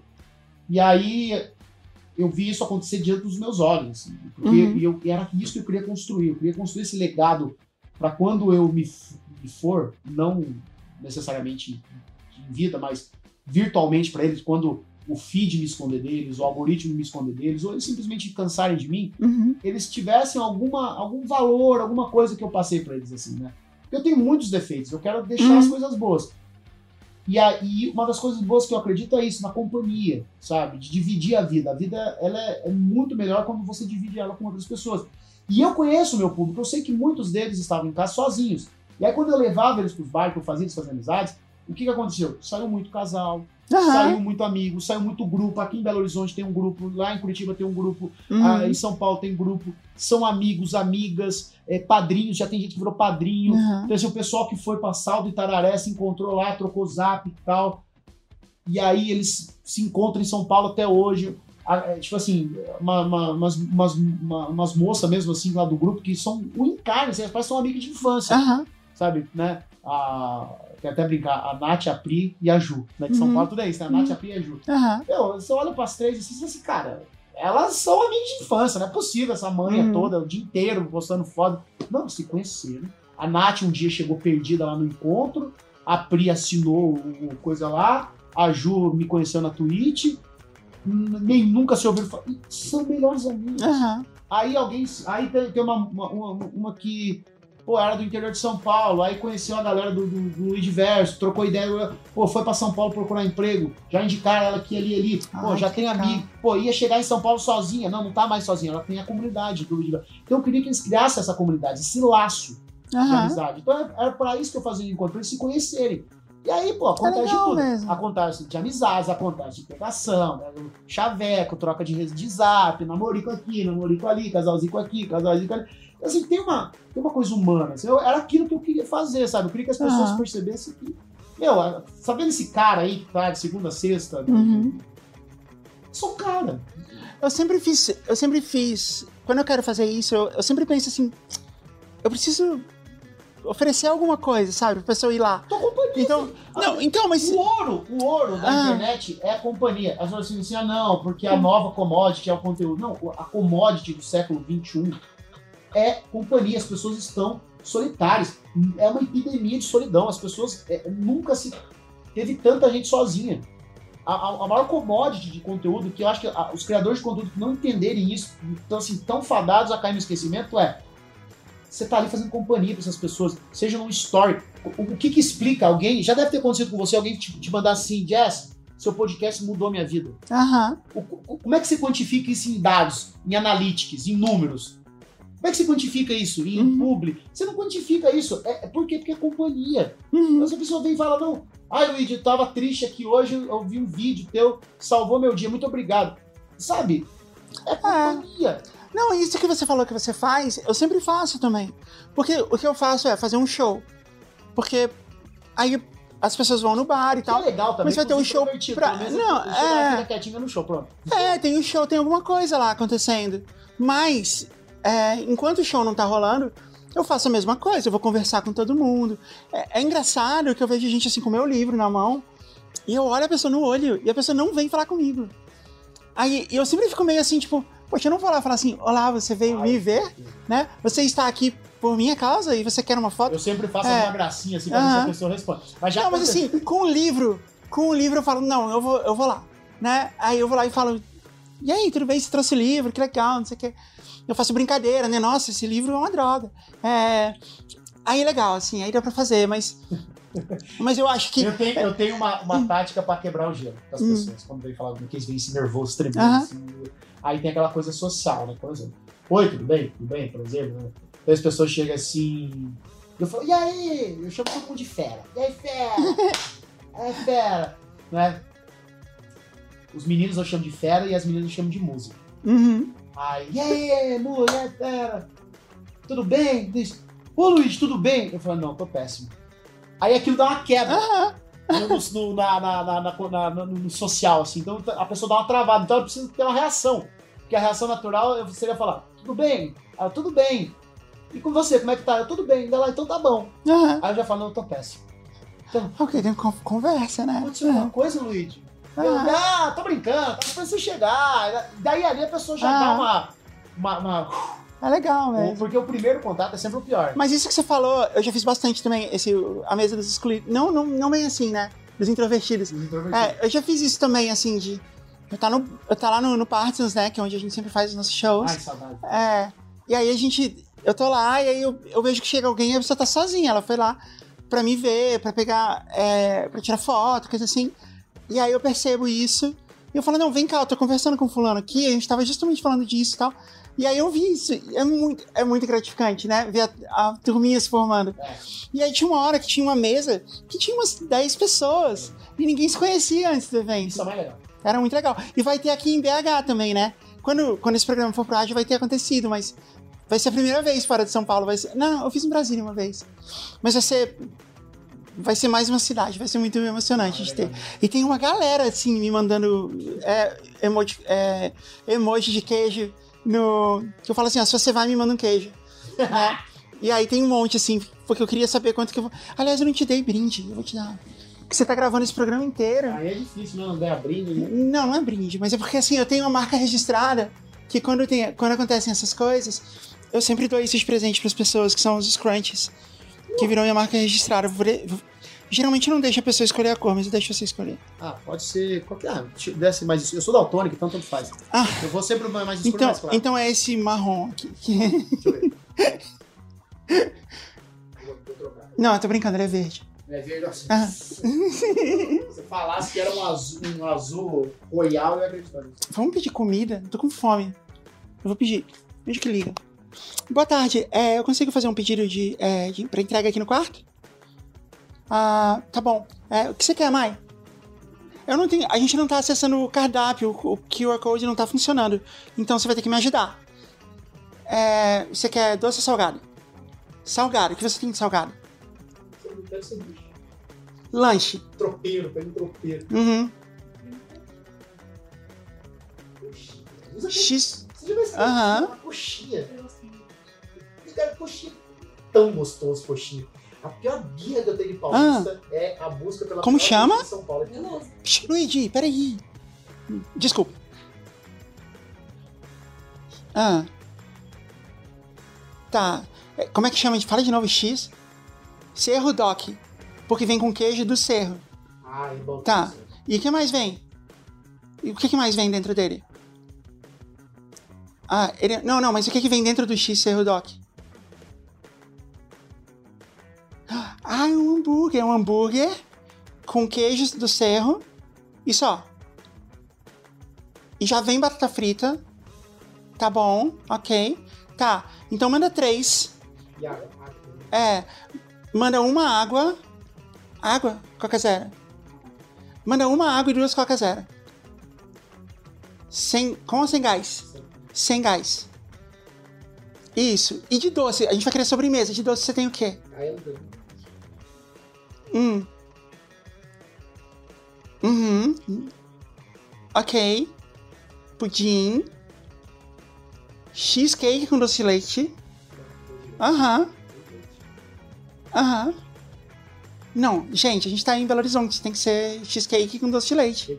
Que é queijo e doce de leite. É a melhor coisa da cidade. Tá bom. Pode ser o cheesecake. Qual o tamanho dele, assim, mais ou menos? Uma fatia. Manda três. Isso. Ah, não, só isso. Por enquanto, Ela, só ela isso. quer pudim em vez de cheesecake. Você quer. Peraí, ah, um segundo, peraí. Você quer pudim? Pudim? Desculpa, dois cheesecakes e um pudim. Uhum. Tá bom? Mariana, isso. Estamos esperando. Obrigada. Tchau. No Oi. final dessa viagem, a Ah. gente tem um casamento. A gente já comprou os vestidos. Também Se você- se você- Se você não está ouvindo a Mayara falando, ela tá dizendo que no final dessa viagem a gente tem um casamento pra ir e os vestidos precisam servir. Eu sei, a gente, a gente dá um jeito. Assim, gente, Ah. gente- gente com falta de criatividade na culinária, Aham.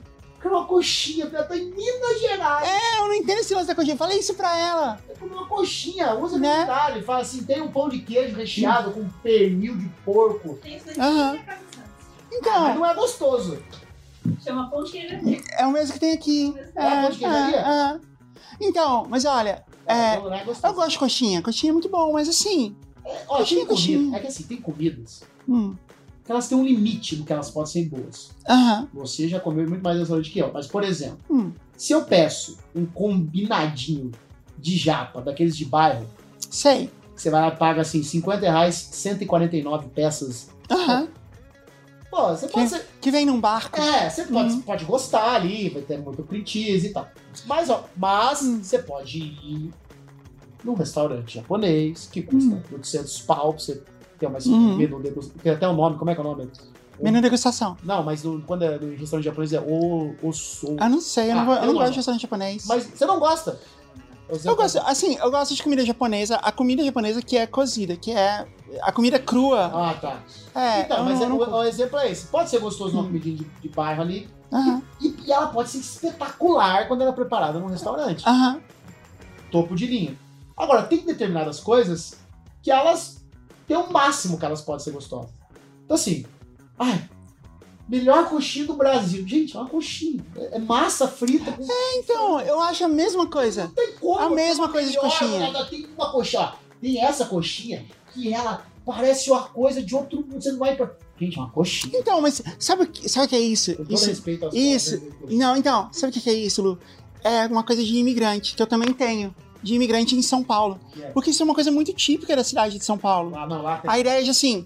E eu, já confirmei isso com vários, com, com vários amigos.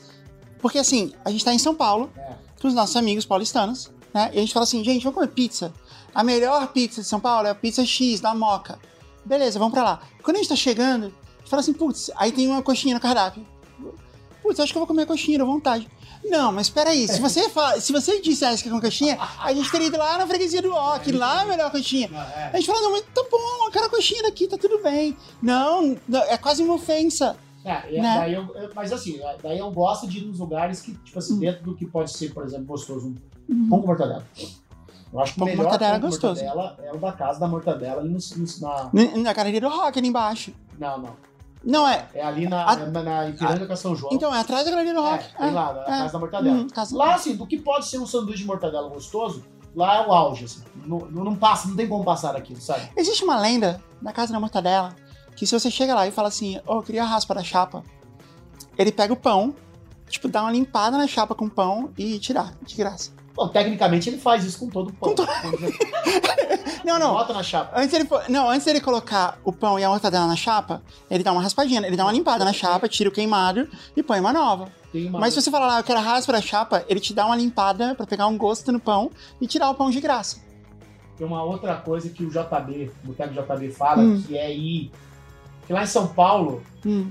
Tem aquelas lanchonetes que não é lanchonete, que é bar, que não é bar, Aham, que serve café da manhã, almoço Aham. e happy hour, né? sei. Que é uma coisa muito particular de São Paulo, assim. uma coisa- Muito. E tem uma história daquilo lá. É- Uma vez eu fui até estudar por- o porquê que São Paulo tem esse fenômeno dessas lanchonetes. Você tá falando Bar bar e lanches. Bar, bar e Aham. lanche. Bar e lanche é maravilhoso, que tem Você- fruta. Você vai lá de manhã, Aham, o cara tá servindo pão na chapa. Você volta meio-dia, tá servindo pé, você volta à noite, é porção e happy hour. aham. E aí a- a, ideia dele é você ir no meio-dia, tomar café e pedir um pão na chapa. Porque ele já fritou as bistecas. Na segunda-feira, que serve o virada paulista, Aham. eles fritam as bistecas na chapa. Aí você pede um pão na chapa e aí sai com um monte de bisteca. Isso eu É nunca legal. fiz, eu quero testar. É legal. Se, se- se- Mas, se isso realmente existe em São Paulo, se ele foi uma, uma única vez, um único lugar e aquilo deu certo e ele repete isso pra sempre. é, faz sentido, faz sentido. É, mas Pô, é, uma, coisa, uma coisa que é legal é, é esse lance do, do menu fixo que tem na- lugar. em São Paulo. Toda semana em São Paulo, que é segunda é virada paulista, Paulista, terça é rabada, nada, aí quarta é, é feijoada, quinta é, um- é macarrão macarrão. e sexta é é peixe. peixe, É. Isso é em toda padaria, todo boteco, todo mundo sabe. É, aham. E todo mundo Sou sabe. apaixonado por virada paulista. É, A mãe não se aguenta de não participar do programa. pode participar, pô. Tá A mãe tá aqui cantando as respostas pra mim. Não sei, é porque eu não sei se tá pegando aqui, a gente vai usar esse, esse áudio aqui. Mas, o virada, Ah. era- mas eu, quando eu cheguei em São Paulo, eu era. Eu era assim também. Ficar boiado com as. É, né? A gente, a gente Aí vai. depois você cai em tanta pegadinha que você, você fica. Você desiste. É meio que a mesma coisa. Algum. Não, não tem alguma coisa. Não foi. Quer ver? Não tem pão. Não tem pão. Alô? Eu? Tudo bem, e você? Hum. Ai. Hum. Tô eu, mas. Eu, tô eu e mais duas pessoas. Não, que estão dormindo no apartamento? Tem mais. Tem mais uma pessoa.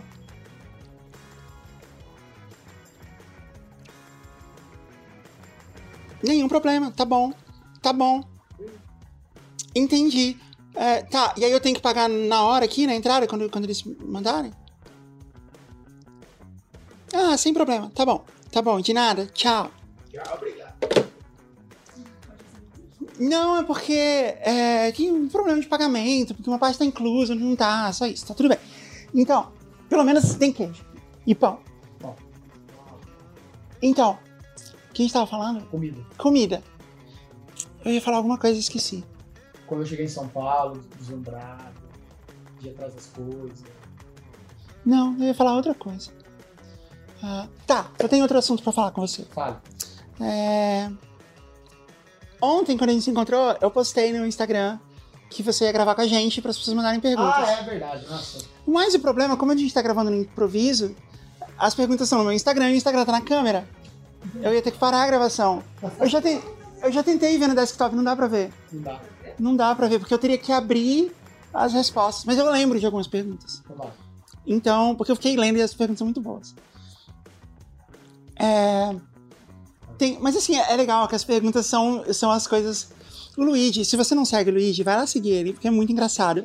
Mas assim, você tem que, você tem que entender que leva um tempo Pra entender as piadas. né? pra entender as piadas. Então tem uma coisa assim que rola muito com o Luigi, que é assim. É, mostra como é que é, não sei o quê. E ele fala assim, claro, vou mostrar na próxima story. E ele não mostra nada. É porque assim, as pessoas, elas são. Elas têm print. Aham. Então assim, eu vou lá e faço uma receita. Passa 10 minutos, 50 gente. Luiz, passa receita, receita, receita, receita. Eu vou lá, vou ensinar a receita. Printem. Eu vou lá. Aham. Aí passa no outro dia. Ah, esqueci de printar, tem como mandar de novo? Aí eu respondo, Claro! E o próximo story. e aí, assim, eles não printam Ah. nada do que eu faço. Aí, Teve, assim, teve eu- uma que eu- você fez que foi. é, seria muito legal se o Google funcionasse no computador de vocês. As pessoas perguntam coisas que literalmente estão na tela, sabe? Literalmente estão na tela. Você- Pô, passa o nome do. Uma vez, eu, eu tirei uma foto de um vinho, o cara perguntou o nome do vinho. Eu, Mano, lê! Vocês usam história com a cara. com- assim, É um pouco assim, né? As pessoas não veem. Caralho. Tá, mas então você vai contar pra nossa audiência. Aí você mesmo mandou pergunta. Pede a receita do purê de abóbora. E realmente eu recebi umas 10 ou 15 pessoas mandaram essa pergunta. Do purê de abóbora. Purê de abóbora. Você vai falar a receita Vou, pra gente? vou falar. Vai. É que assim, eu tenho, eu tenho uma história com o purê de abóbora. Porque Uhum. quando eu fiz a low carb, Hum, eu não gostava de comer pouco. uhum, Eu gostava de comer tratado. uhum. E aí eu descobri que a abóbora cabotiá, ela tem baixo carbo, mas ela tem muito menos ainda calorias. Então ela é muito baixa É, tipo, quase nada, valor né? calórico, quase Ah. nada, assim. E aí eu fazia muito purê de abóbora cabotiá. Muito, Uhum. E aí agora, eu voltei a comer ela porque eu tô dando uma diminuída no arroz. Eu Eu cheguei no interior e comia praticamente demais, tá? Esse é o maluco do arroz, né? É, Não só sabe. do arroz, É. não adoro arroz. Aí eu faço a abóbora, a- a- o purê da abóbora, Hum, pra dar volume no prato e, e eu ter aquela saciedade. Aham. E aí eu, eu, eu, de tanto fazer, eu fui, fui fazendo umas receitas. Eu fiz uma receita que é um arroz cremoso. Que ficou assim, Uhum. Aí eu fiz, presta atenção. Você vai pegar, eu usei colchão duro. Peguei colchão duro. Ah, é um prato completo. É, ok, É um prato de uma panela. ok. Mas, aí, mas eu já tinha pronto o purê, que eu só faço que eu cozinho ele com água e tempero com sal e páprica, e o arroz. Não, pera. Eu vou ajudar a audiência dessa vez. Tá. Se você veio aqui pra saber o purê de abóbora, a gente... Então, ó, o você, purê- você faz o purê que é cozinhar a abóbora cabotiá na água, na água com, a- com, com cebola e alho. Cebola e alho na água. Na água, pra dar aquele, Tá. fazer tipo um caldo de legumes ela ser cozinhada no caldo de legumes. E aí você deixa lá até ela amolecer. Dá ela amolecer, tira Aí você tira, amassa ela. amasso, tempero com sal e páprica, Sal e pego a páprica. água do cozimento que tá com que virou um caldo de Uhum. E vou colocando e vou batendo até dar um ponto que eu gosto. Tá. Ah, você põe a água de volta no purê pra ele É, ficar mais, mais aí, de líquido. eu botar Tá, água da torneira, eu boto aquela água que já tá bem saborizada. entendi. É. Beleza. Aí isso eu fiz o purê. Isso é um ponto. Tá, o purê tá lá, reserve. Aí ok. o arroz reservado. O arroz você fez o arroz normal. Tem É, algum, tem, normal tem algum segredo arroz? A- Alho e sal. Alho e sal. Tá bom, arroz normal. O arroz tá pronto, reservado. Tá. Aí eu vou na panela de pressão, boto lá o. Só boto o, o colchão duro sem picar. Uhum. E vou ali pra tá, deixar aquela crosta, que é pra dar relação demais lá. A Uhum. crosta na, pa- que é o fundinho da panela. Uhum. Aí eu entro com cebola, eu entro com pimentão, eu entro com tomate, Desliga a nossa luz. eu entro com tomate e entro com alho. Uhum. Refogo e jogo água, deixo cozinhar na pressão 20, 25 minutos, vai depender da panela. Aí eu sempre tiro, desligo e tiro, enquanto tá bem caldento, assim, tipo uma, uma boa camada de ar de cada aquele caldo da carne. Aham. Aí eu tiro o colchão duro, pico ele, desfio, entro, daí ligo no fogo de novo, aí começa a ferver o caldo, eu entro com 300 gramas de abóbora, cabotiá, e 150 gramas de arroz, que é pouco arroz, Tá. 150 de cozido. Aham. Então, Daí vai ter tipo 40 gramas de carboidrato. Aí eu vou, misturo, aí a abóbora, ela dilui bem Uhum. o arroz, aí ela vira um arroz bem caldento, assim. Aí eu Uhum. volto pra carne, coisa e finalizo com cebolinha e salsa. Nossa, que delícia. E aí eu faço aquele prato, ele fica com um aspecto de. Como é que é Um risoto. Risoto. Aham. Só que daí é um risoto, né? Com arroz normal, o arroz da agulhinha, com baixíssimo carboidrato e baixíssimo caloria. Então, tipo assim, uma panela dessa vai ter, sabe, só de, de arro- o arroz com abóbora vai dar, tipo, 300 calorias. Uhum. Não é nada, nada. nada. Uhum. Coxinha que você come deve ter o dobro disso. Ah, E aí é bom que dá aquela saciedade, você come de bastante. Aham. Uma pra do- E, e essa receita, 300 de abóbora, 150 de arroz, eu acho que eu coloco umas 300 gramas de carne, não lembro. Uhum. Ela dá assim umas três refeições. Então tá aí, pra você, a receita. Ao invés de você ir lá perturbar o Luigi, aguento mais passar tá aqui. Não, e a gente vai, a gente vai pôr ele escrito na tela É e na descrição. É fácil. Ou nos comentários. A gente deixa lá é e aí pronto. É fácil, é muito gostoso. É muito Uhum. gostoso. Pra quem tá querendo fazer dieta, Não, manda audiência pra gente. Quando perguntarem pra você, manda vir, ver o vídeo. pronto, vai no jogo. É. Deixa em Isso. paz. Tá. A outra pergunta que é clássica é. é, como tem várias perguntas sobre isso. Como você ficou com a guarda da Alice? É, e quanto tempo duram as partidas de truco que estão valendo a guarda da Alice? Isso aí foi muito bom, porque quando eu contei que a Alice ia, ia morar em Saltaré comigo, né? Começou. Porque é meio esquisito o pai presente, né? Aham. Não tô muito acostumado com você de pai presente. É um pouco estranho. Aí. Galera ficava fazendo umas perguntas muito invasivas, assim, sabe? Aham. Assim, nem tudo É, tá tipo, contando, sabe? Exato. É, pô, É nossa, seu filho, não é, não é nada. Não deveria ser. É, é, não deveria ser É, surpreendente. daí uma vez eu respondi na boa. Falei, ah, a gente achou que a criação dela no interior ia ser melhor. Não tem Uhum. briga, não tem nada. Não. Uhum. Camila, a Camila tem livre a, a circulação lá em casa, ela vai quando ela quer. Uhum. Tem quarto pra ela lá. Enfim. E aí a galera começou a pesar. E aí eu pegava e não. Eu já não, já respondi. Hum. E a galera, aí eu vinha os perdidos, ah, eu não vi, por quê? Aí eu falava assim, ah, eu ganho a guarda dela no truco. Eu, com a mãe dela todo, todo mês, a gente senta, joga truco. Quem ganhar, leva. O grande problema é que a mãe dela é péssima no truco. Então eu tô. Todo- Todo mês eu ganho. E por isso que ela tá morando comigo. E deve ter uma porcentagem das pessoas que não, não entendem o sarcasmo. Não, daí eles ficam Né? bravos, assim, nossa, que absurdo você não falar da sua filha, pra, da vida da sua filha. Pra... Não, tem uma galera assim, que fica brava. Ah, não. Nem tudo tem como. A sua filha mora com você, normal. Ela só poderia morar com você, com a mãe dela, ela mora com você. É, mas é E porque durante- até porque até, até ontem na vida dela ela morava com a mãe. morou com a mãe. Então, é normal. É, é porque é estranho, as pessoas estranham. É. Tipo assim, tem que ter um grande. tem um grande porquê tá, do pai morar com a filha. Uhum. A Talvez porque ele é o pai daquela Aham. criança, ela mora com. A galera é meio, meio. Vocês acham que o pai é um, um brother, assim, né? de vez em quando Aham. aparece lá, dá um É, se ele fizer, nossa, aquele. Uau, que pai, né? Exemplar. É o pai do o, o pai, assim, ele é assim, se ele é um pai normal, que eu sou um pai normal, sou normal, eu vou dar demais, minha filha, eu brinco com ela e tô lá, sou presente. Ah, Nossa, super-herói. Puta pai. E aí, e tem o pai que literalmente tá cagando, sabe? Então, assim, ou é o cara, é um pai presente e é tratado como super-herói, e o pai que não tá nem aí. aham, Então, é as duas modalidades de pai. Não existe o pai, pai, pai. aham. Assim, ah, o cara é pai. É é um pai, olha, é um pai, ele cuida do filho. Uhum. Não, tipo assim, nossa, super-herói. Pô, me inspiro muito em você, Luiz. Cara, é só pra perto do teu filho, isso não tem segredo, ele não vai te morder. Ele até pode, né? Mas, mas é outra história. É. Cara, deixa eu ver se eu lembro de mais alguma pergunta que as pessoas fizeram. Assim, eu vejo bastante disso. É, então. É, não, tinha, tinha mais. Então tá, então agora que eu perguntei tudo que eu queria, eu vou finalmente olhar a pauta que a gente tinha, Você Que- que- a nossa, que a nossa equipe. Basta, basta o engajamento aí, duas perguntas. Não, mas mandaram muitas perguntas que eu não lembro. Sim. Ainda mais, eu vou lembrar assim que a gente terminar. Mas ainda mais sobre pressão. Ah, tem muita pergunta sobre salto. Ah, É, tem luz elétrica. Ah, é, tinha essa pergunta assim. Pergunta se tem luz elétrica, se tem é, shopping, se tem pet shop. Ah, mas assim, você sabe que tem uma galera que pergunta mesmo, assim, tipo, se tinha hospital lá, se tinha escola, se ia continuar com as lives. Aham. Se- a, a última agora foi se tinha veterinário lá. Eu falei, não, aqui bicho doente a gente come. Eu vi essa. Não tem o que fazer. Ficou doente, ó. Ah, que, que mais? Mas eram, as perguntas são todas sobre os memes, assim, são sobre isso, as perguntas que você não responde. Né, que você acaba não respondendo. respondo, mas eu. Sabe que eu- Então pergunta de Pô, novo. já teve dia de, assim, literalmente receber assim, Ah. 200 perguntas usando a mesma coisa. Eu também, eu também recebo muita pergunta repetida. Ah, eu, dá uma hora cansa, assim. E aí você Porque, assim, fala. eu tô louco pra, pra trocar ideia, pra con- contar as paradas, pra dar umas. Mas não. Teve uma vez que eu criei um quadro, eu também, eu, inspirada no Luigiverso, eu comecei a criar os meus próprios quadros. e aí, é, quando, desde o ano passado, eu comecei a vir muito pra São Paulo. E eu gosto de ficar na casa dos amigos, né? Eu acabo ficando em hotel às vezes, mas eu não gosto muito de ficar sozinho, eu gosto de ficar na casa dos amigos. E sempre que eu tô na casa de alguém, ac- acontece eu acordar mais cedo que a pessoa.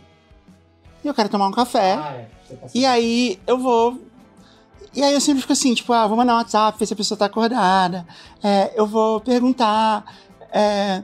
Aí eu pensei assim, ah, vai ser muito mais legal se eu resolver sozinha a questão. É.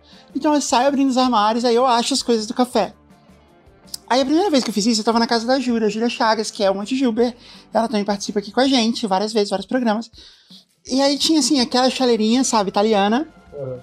E uma cafeteira expresso, assim, que parece de, do Starbucks, assim, ultra complicada. E aí eu só mandei, eu só postei assim, eu poderia procurar no YouTube, mas é muito mais legal perguntar para as É pessoas. legal. Aí eu coloquei no story falando assim: é, alguém sabe, me manda como que eu uso essas coisas aqui. Eu recebi muitas respostas e eu usei a chaleirinha, que é, é legal até, né? Não é uma coisa óbvia. A A chaleirinha. Tem que pôr A chaleirinha italiana, você põe Ah, embaixo, é ele mim, sobe. Se der na minha mão, não. Não é óbvio. É, e, e tem um perigo dela explodir, você tem que dar uma checada lá numa coisa. Coisa. Tem vídeo dela explodindo. Ah, É. Aí eu, beleza, eu fiz isso e postei, aí virou é, fazendo café na casa dos outros. É, fazendo café na casa É, aí eu já fiz várias. E aí, e as pessoas começam a me mandar pergunta, porque as pessoas, elas querem a gourmetização do café. Elas querem a gourmetização das coisas. Não, mas como você faz pro café ficar melhor e não sei o que, e assim. E eu sou péssima nisso. Eu sou péssima. Eu não sei. Gente, eu não, eu não sei nada. Eu como coisa tosca, assim. Eu como. Eu, eu gosto do McDonald's, assim, sabe? Ah, eu gosto de coisa. Eu vi o é, contigo, ah, aí você tava Ah. falando dos fast food lá dos Estados eu Unidos. gosto de fast food. Ah, então. Eu não tenho, eu não tenho esse paladar apurado. Mas não é pra estar apurado, pelo amor de Deus, não é Ah. gostoso. Fast food é gostoso. Tá bom. Eu brigo com todo mundo. Mas o lance do café, menos ainda, assim. Eu não sei, eu não sei a diferença. Quando o cara, fala mal de fast food aqui no meu podcast. Não, pode falar. Patrocínio McDonald's. Você pode falar mal se você quiser, Luigi. Você, você é o reitor. Não, eu sou, eu sou. Tudo que você fala é embasado, Não, isso é verdade, tem conhecimento científico. né? Então. Mas então. aí eu não sei, eu, eu acredito. Quando a pessoa fala assim, esse café é o melhor e tal. Eu acredito, tudo bem. Eu não consigo perceber a diferença. Ah, Mas aí teve uma vez que eu fiquei eu também você inspirado. coloca açúcar no café? Eu não ponho mais. É, eu punho, eu costumava pôr, eu não ponho Ah, mais. Se colocar açúcar também, você pode tomar o melhor. O Ah, é tudo igual. Então, aí teve uma vez que eu fui fazer o café na casa de alguém e eu resolvi, eu tava na casa da Mari e da Thay. E eu resolvi dar uma zoada, igual você faz, e dar um monte de dicas que não fazem nenhum sentido. E eu falei assim, ó, antes de colocar o café, coloque gelo no, no filtro, porque o gelo ajuda a soltar, não sei o quê. Ah, E eu inventava uma bobagem. E aí eu fiz um monte. E a, a que eu acho mais legal, assim, que ninguém entende que eu tô sendo sarcástico, assim, o café joga fora se você não colocar a água rodando, né? Porque toda essa galera que gourmet de café, você põe a água rodando, assim. rodando, rodando. Eu falei, se você não colocar rodando, o café, você estragou o café. Acabou. Porque é impossível você. Tudo bem que você gosta de fazer, mas é impossível que tenha diferença no sabor perceptível se a água tava rodando ou não. É, Eu acho que quando a pessoa tem um puta paladar assim, ela fala, "Olha, que você Ela vai perceber se a ela vai perceber não. pequenas diferenças. Tá bom, mas. Mas falar que uma pessoa aleatória, assim, que só gosta de café, vai perceber uma coisa porque ele não desceu rodando, essa aí, ela tá, ela tá contando mentira. Então, eu fui inventando tudo na hora. Aí eu coloca gelo, coloca, aí eu coloco assim, coloque um pouco de bicarbonato de sódio misturado no, no pó. Eu fui inventando um monte de coisa que ajuda a soltar, não sei o quê. E aí eu postei, e eu pensei, todo mundo vai achar muito engraçado, né? Milhares de pessoas, tudo anotado. Não, já anotei. É. Que ótimo, vou testar todas. Aí eu falo, e eu, gente, não, eu tava brincando. E no começo eu falo. E, e o nome do quadro é Dicas Inúteis do Café. Esse tipo de coisa, assim. E ainda assim, ninguém entendeu. Não, as pessoas têm uma dificuldade de entender ironia. É. Eu, eu acho, eu, isso... Mas, E você não se importa, né? Mas, Você, assim, você falando- só passou a lidar com falando isso. bem sério, assim, eu... Isso é uma coisa que eu já discuti várias vezes, inclusive nas minhas lives, assim, com o pessoal. De que a internet, ela quebrou um parafuso na galera que elas não conseguem mais entender ironia. Elas, as pessoas não entendem mais É, é, não entende. a, a- a ironia. Elas, tipo, você fala uma coisa que é nitidamente uma brincadeira, uma piada, e elas levam a sério. E eu não sei exatamente o que, que levou isso. Se, se, se é uma vontade muito grande de, de participar da conversa e pra desmentir, sabe? Aham. Não sei se che- chegou a pegar a época do Besouro Pelé.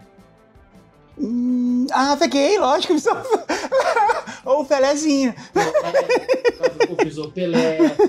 O, Não, Urso era o Besouro Cola, Pelé ou o Pelézinho. O Besouro Pelé, o Urso Cola, a Melita, mas A cadela mesmo. o fungo, o canastra.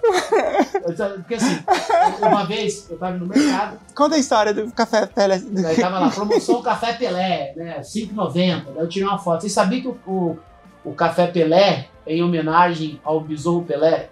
Entre parênteses, ou Pelézinho. Cara, tipo, pra bater as pragas que destrói o café de café. Mas eu postei, sabe aquelas bobajadas? Tipo assim, não, isso aqui eu vou baitar a galera. Então, eu acho, eu acho tão engraçado. Eu vou baitar a galera aqui, eu vou Não, uma bobajada tão grande. Esse, esse é o meu tipo galera de humor. E a galera acreditou. O, o Pelezinho é o meu tipo de humor. E aí a galera acreditou. E aí foi tempo. E aí a galera, Luiz, isso é mentira por causa do Rei Pelé. Eu falei, não, gente, o Pelé é o Pelézinho. Aí uma galera que entendia entrar na brincadeira, Luiz, o meu avô, ele planta café em Minas Gerais desde os anos 1920.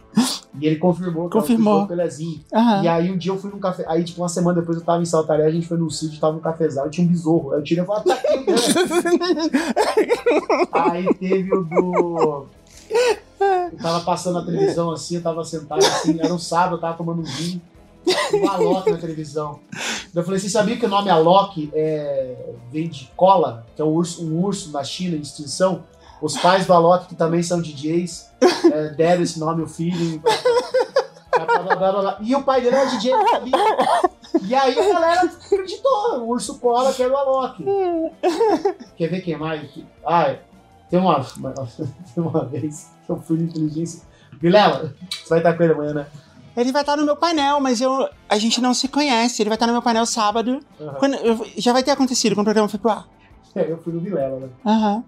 Aí, eu tinha uma, tinha, uma, tinha uma vez que eu fui numa charutaria e tinha um Coíba Talismã. Que é uma tiragem do Coíba lá, não sei o que, que custava na época, ele é como o charuto é precificado em dólar, tava custando tipo 600 pau. Aham. Eu peguei, tirei uma foto do Coelho do Talismã. Falei, eu escrevi assim, pô, tá baratinho, né? Uma- Ah, mas por que que é tão caro? Por que que é tão caro? Por que que é tão caro? Por que que é tão caro? Eu falei, é porque eles plantam esse fumo em cima do túmulo do Fidel Castro. E aí, como o túmulo é um espaço pequeno, tem poucos pés de fumo, é poucos charutos, então cada charuto custa Uhum. isso. Aham. Faz E sentido. a galera acreditou. A Uhum. galera acreditou e pronto. E, foi, e isso foi assim, eu não desmenti essa história. Aham. Aí eu fui no, no, no, no Vilela. O Vilela perguntou não sei o que de Cuba lá. Eu falei, ah, sabe qual é o problema de Cuba, Vilela? Qualquer coisa que as pessoas falam de Cuba, a turma acredita. Aham. E Cuba, pô, Cuba. Tem os melhores charutos do mundo.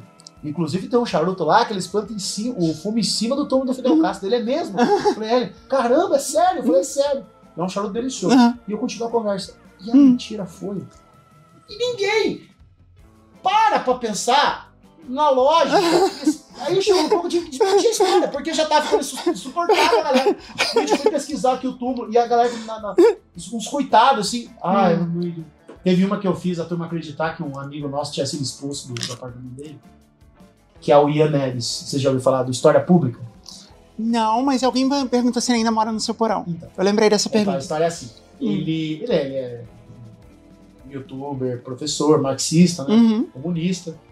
E aí ele foi dar uma entrevista num podcast que ele tenta explicar o que, é a relação de, de explorar o trabalhador, né? E ele usa um exemplo que não pegou muito bem, né, pro pessoal não entendeu direito. Eu acho que podia ser um outro exemplo, mas ele fala assim: a pessoa que mora de aluguel, ela está sendo explorada pelo, pelo dono do apartamento. Aham. Mas não no sentido, as pessoas acham explorar, se o cara tá lá. obri- Não, explorar é uma relação de exploração no sentido de tipo, a parte do salário dela é pra morar, sendo que é moradia, enfim. ponto é. Entendi. É. Deixa que ele explica melhor. Aham. Eu entendi o ponto dele e tal, mas aí a galera pegou e ficou martelando. É, porque a palavra acaba tendo outra conotação, é, né? Não tem infelizmente, eu jeito. falo que É. falta às vezes um pouco de, de malícia no, no, no, no- no- marketing sabe? Não, eu percebi isso porque várias vezes, é, quando. Teve uma época que uma das empresas que eu tinha tinha uma equipe enorme, assim, tinha, sei lá, 70 pessoas.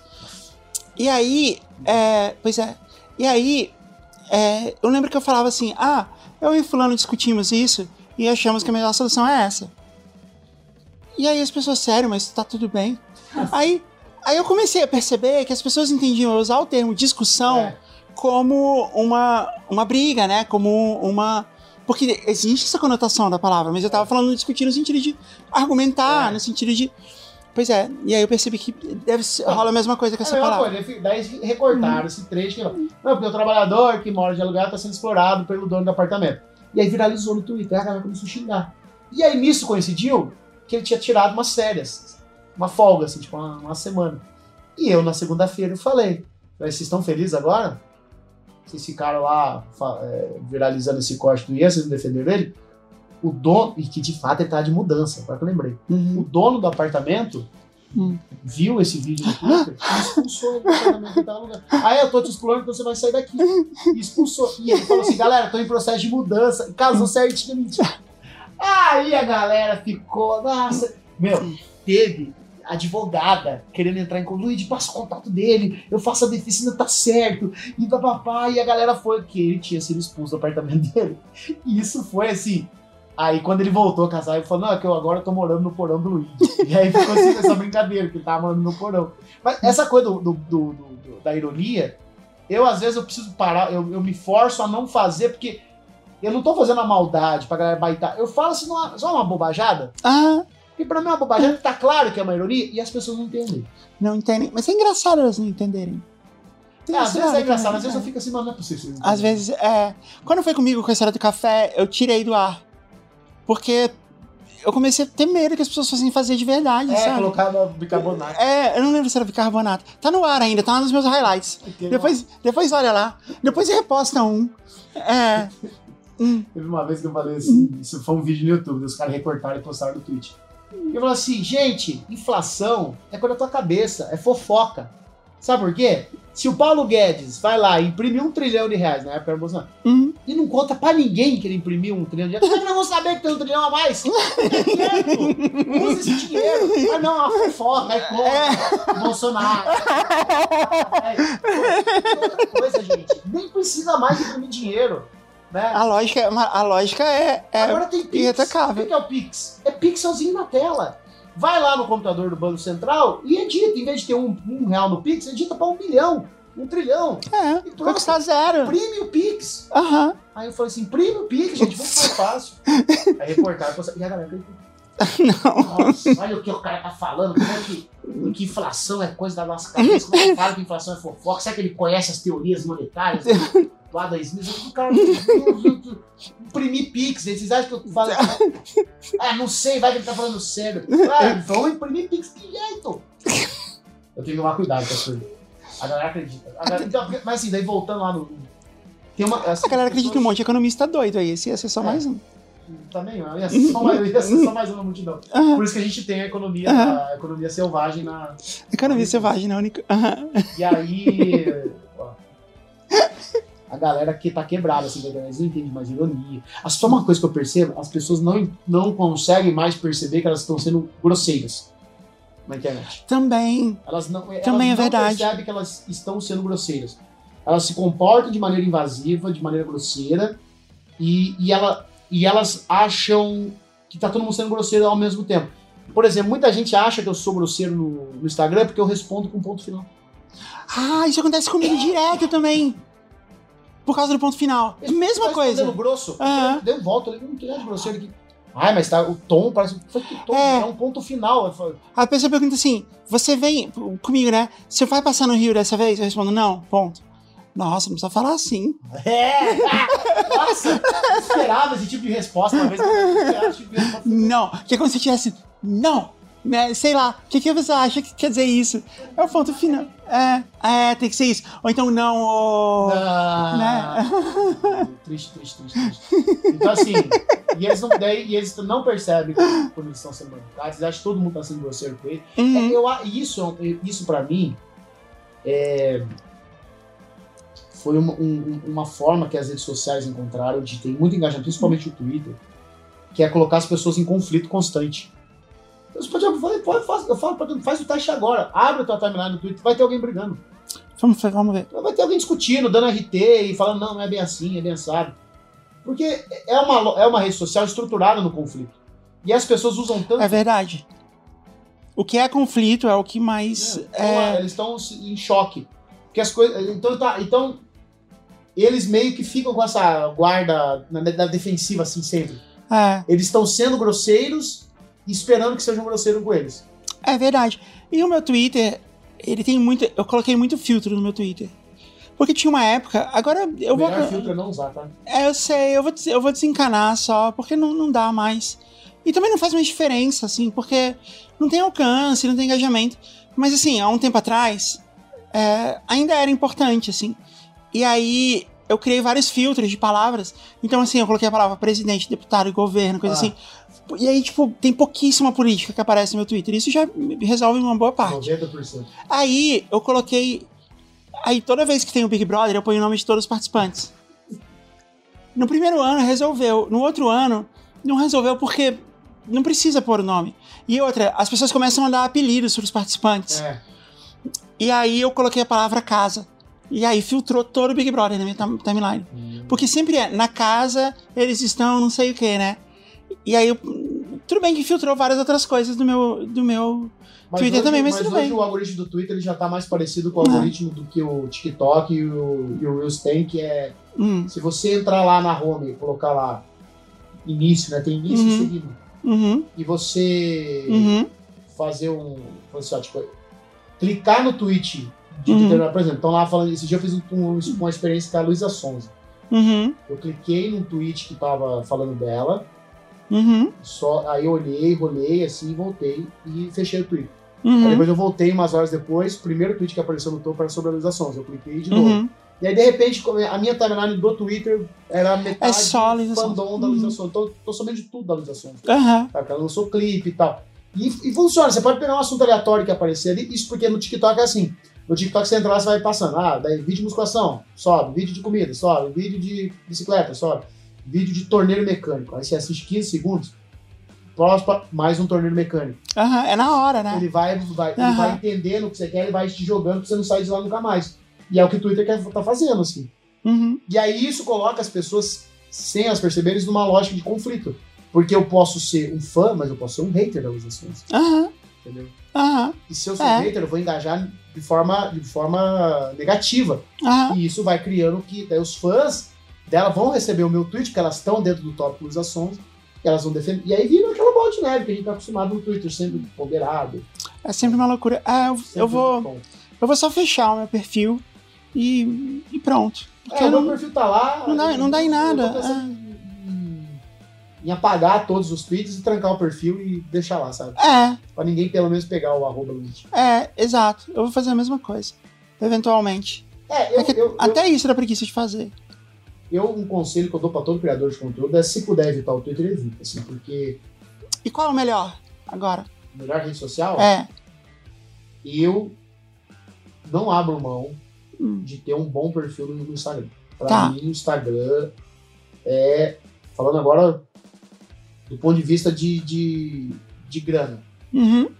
É o perfil com maior potencial de venda que, que existe, é o Instagram. Aham. É o maior. Então, assim, eu teria, eu teria hoje, assim, se estivesse começando, eu, eu faria um perfil no TikTok e daria foco lá, mas todo vídeo que eu produzisse lá, eu também colocaria nos shorts Uhum. do YouTube. E no Instagram eu faria também um conteúdo em vídeo, mas diferente.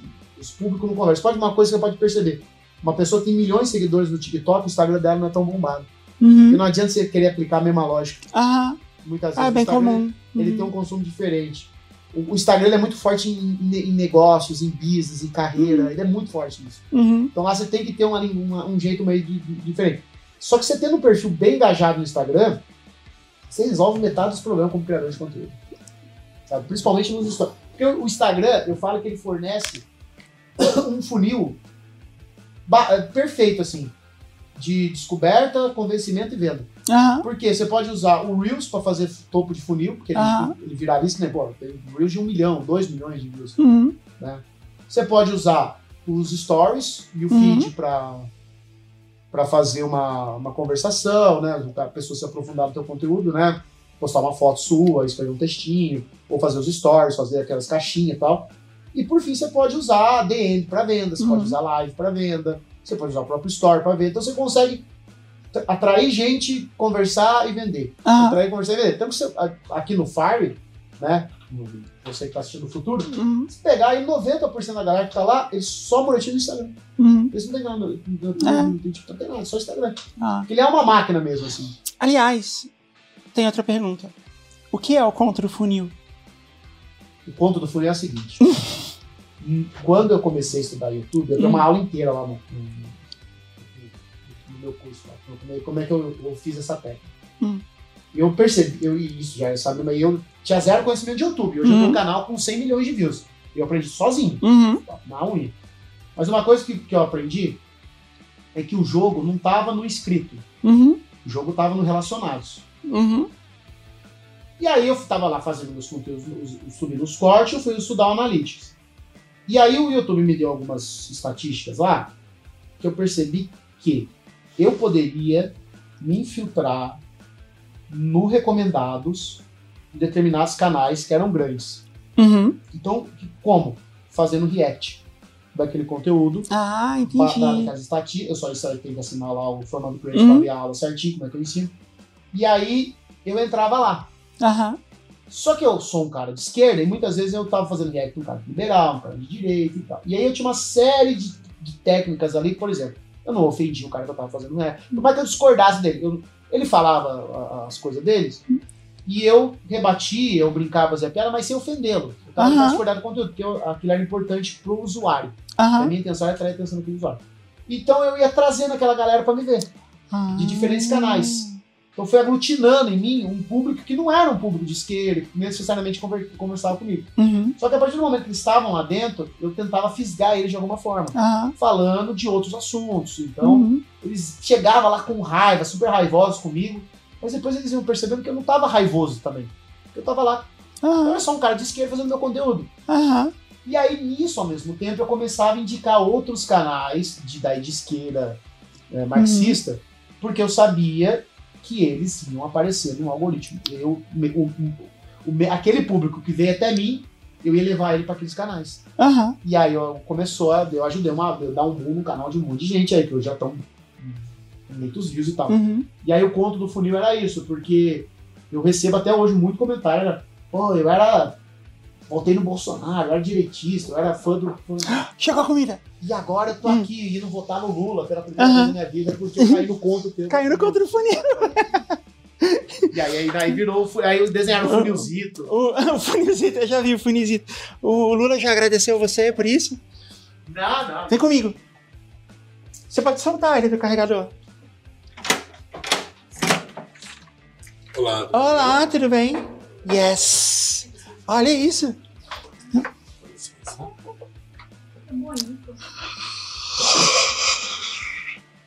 Tudo bem? Tudo bom? Uau. Tem mais? Bem. Yes. Uau. O doce de leite tá no meio do cheesecake, não é só a calda. Uau! Incrível. Eu preciso pagar você, né? Você tem uma maquininha aí?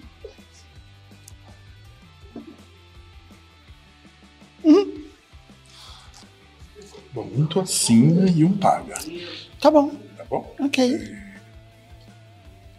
Esse aqui acima. Tá. Eu achei que eu ia pagar todos, na verdade. Então, Hã? eu, eu achei que eu ia ter que pagar todos, eu tô no lucro. Não, uma é sua. Aham. Tá. Ele já tá com a taxa inclusa ou não? Tá sim. Aqui, Ah. valor aqui. Tá. Ah, ok. Tá bom.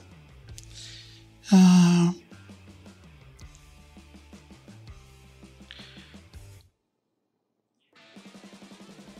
Ok, está assinado.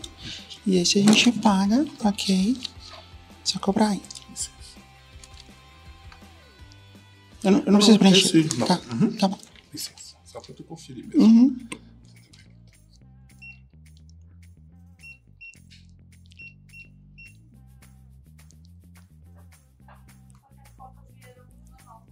Era um zero? Era um zero. Tá. Próximo pra ti. Tá bom. Ok. Hum.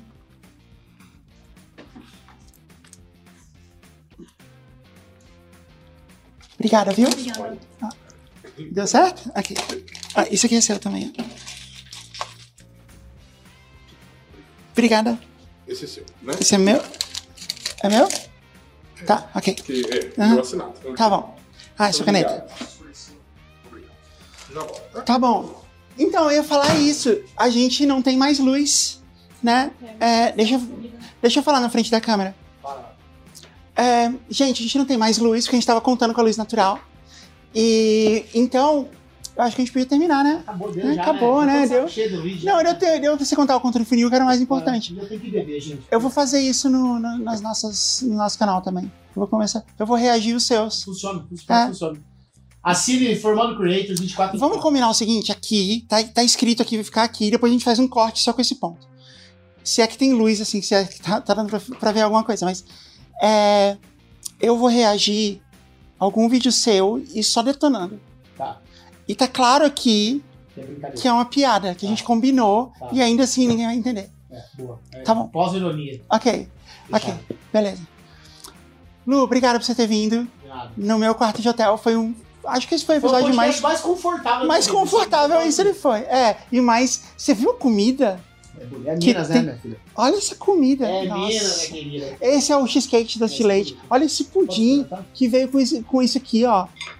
Eu vou, Então- ter, eu vou ter que. Eu não gosto de doce, Eu quero- cheesecake de Eu vou. de. Manda uma foto disso depois pra gente mandar pra Laís, que é a nossa. E pro Martin, que são os nossos Gilbert chefs. E aí? É bom? Me dá um pedaço também. Bem bom. De boa. Cuidado, cuidado, cuidado. cuidado. Hum, hum. Nossa, Bom. muito bom. Tchau, gente. Um beijo. Lu, obrigado por você ter vindo. É, assinem nosso canal de cortes. É, mandem e-mail, mandem histórias. A gente volta. Tchau. Beijo. Tchau, mãe.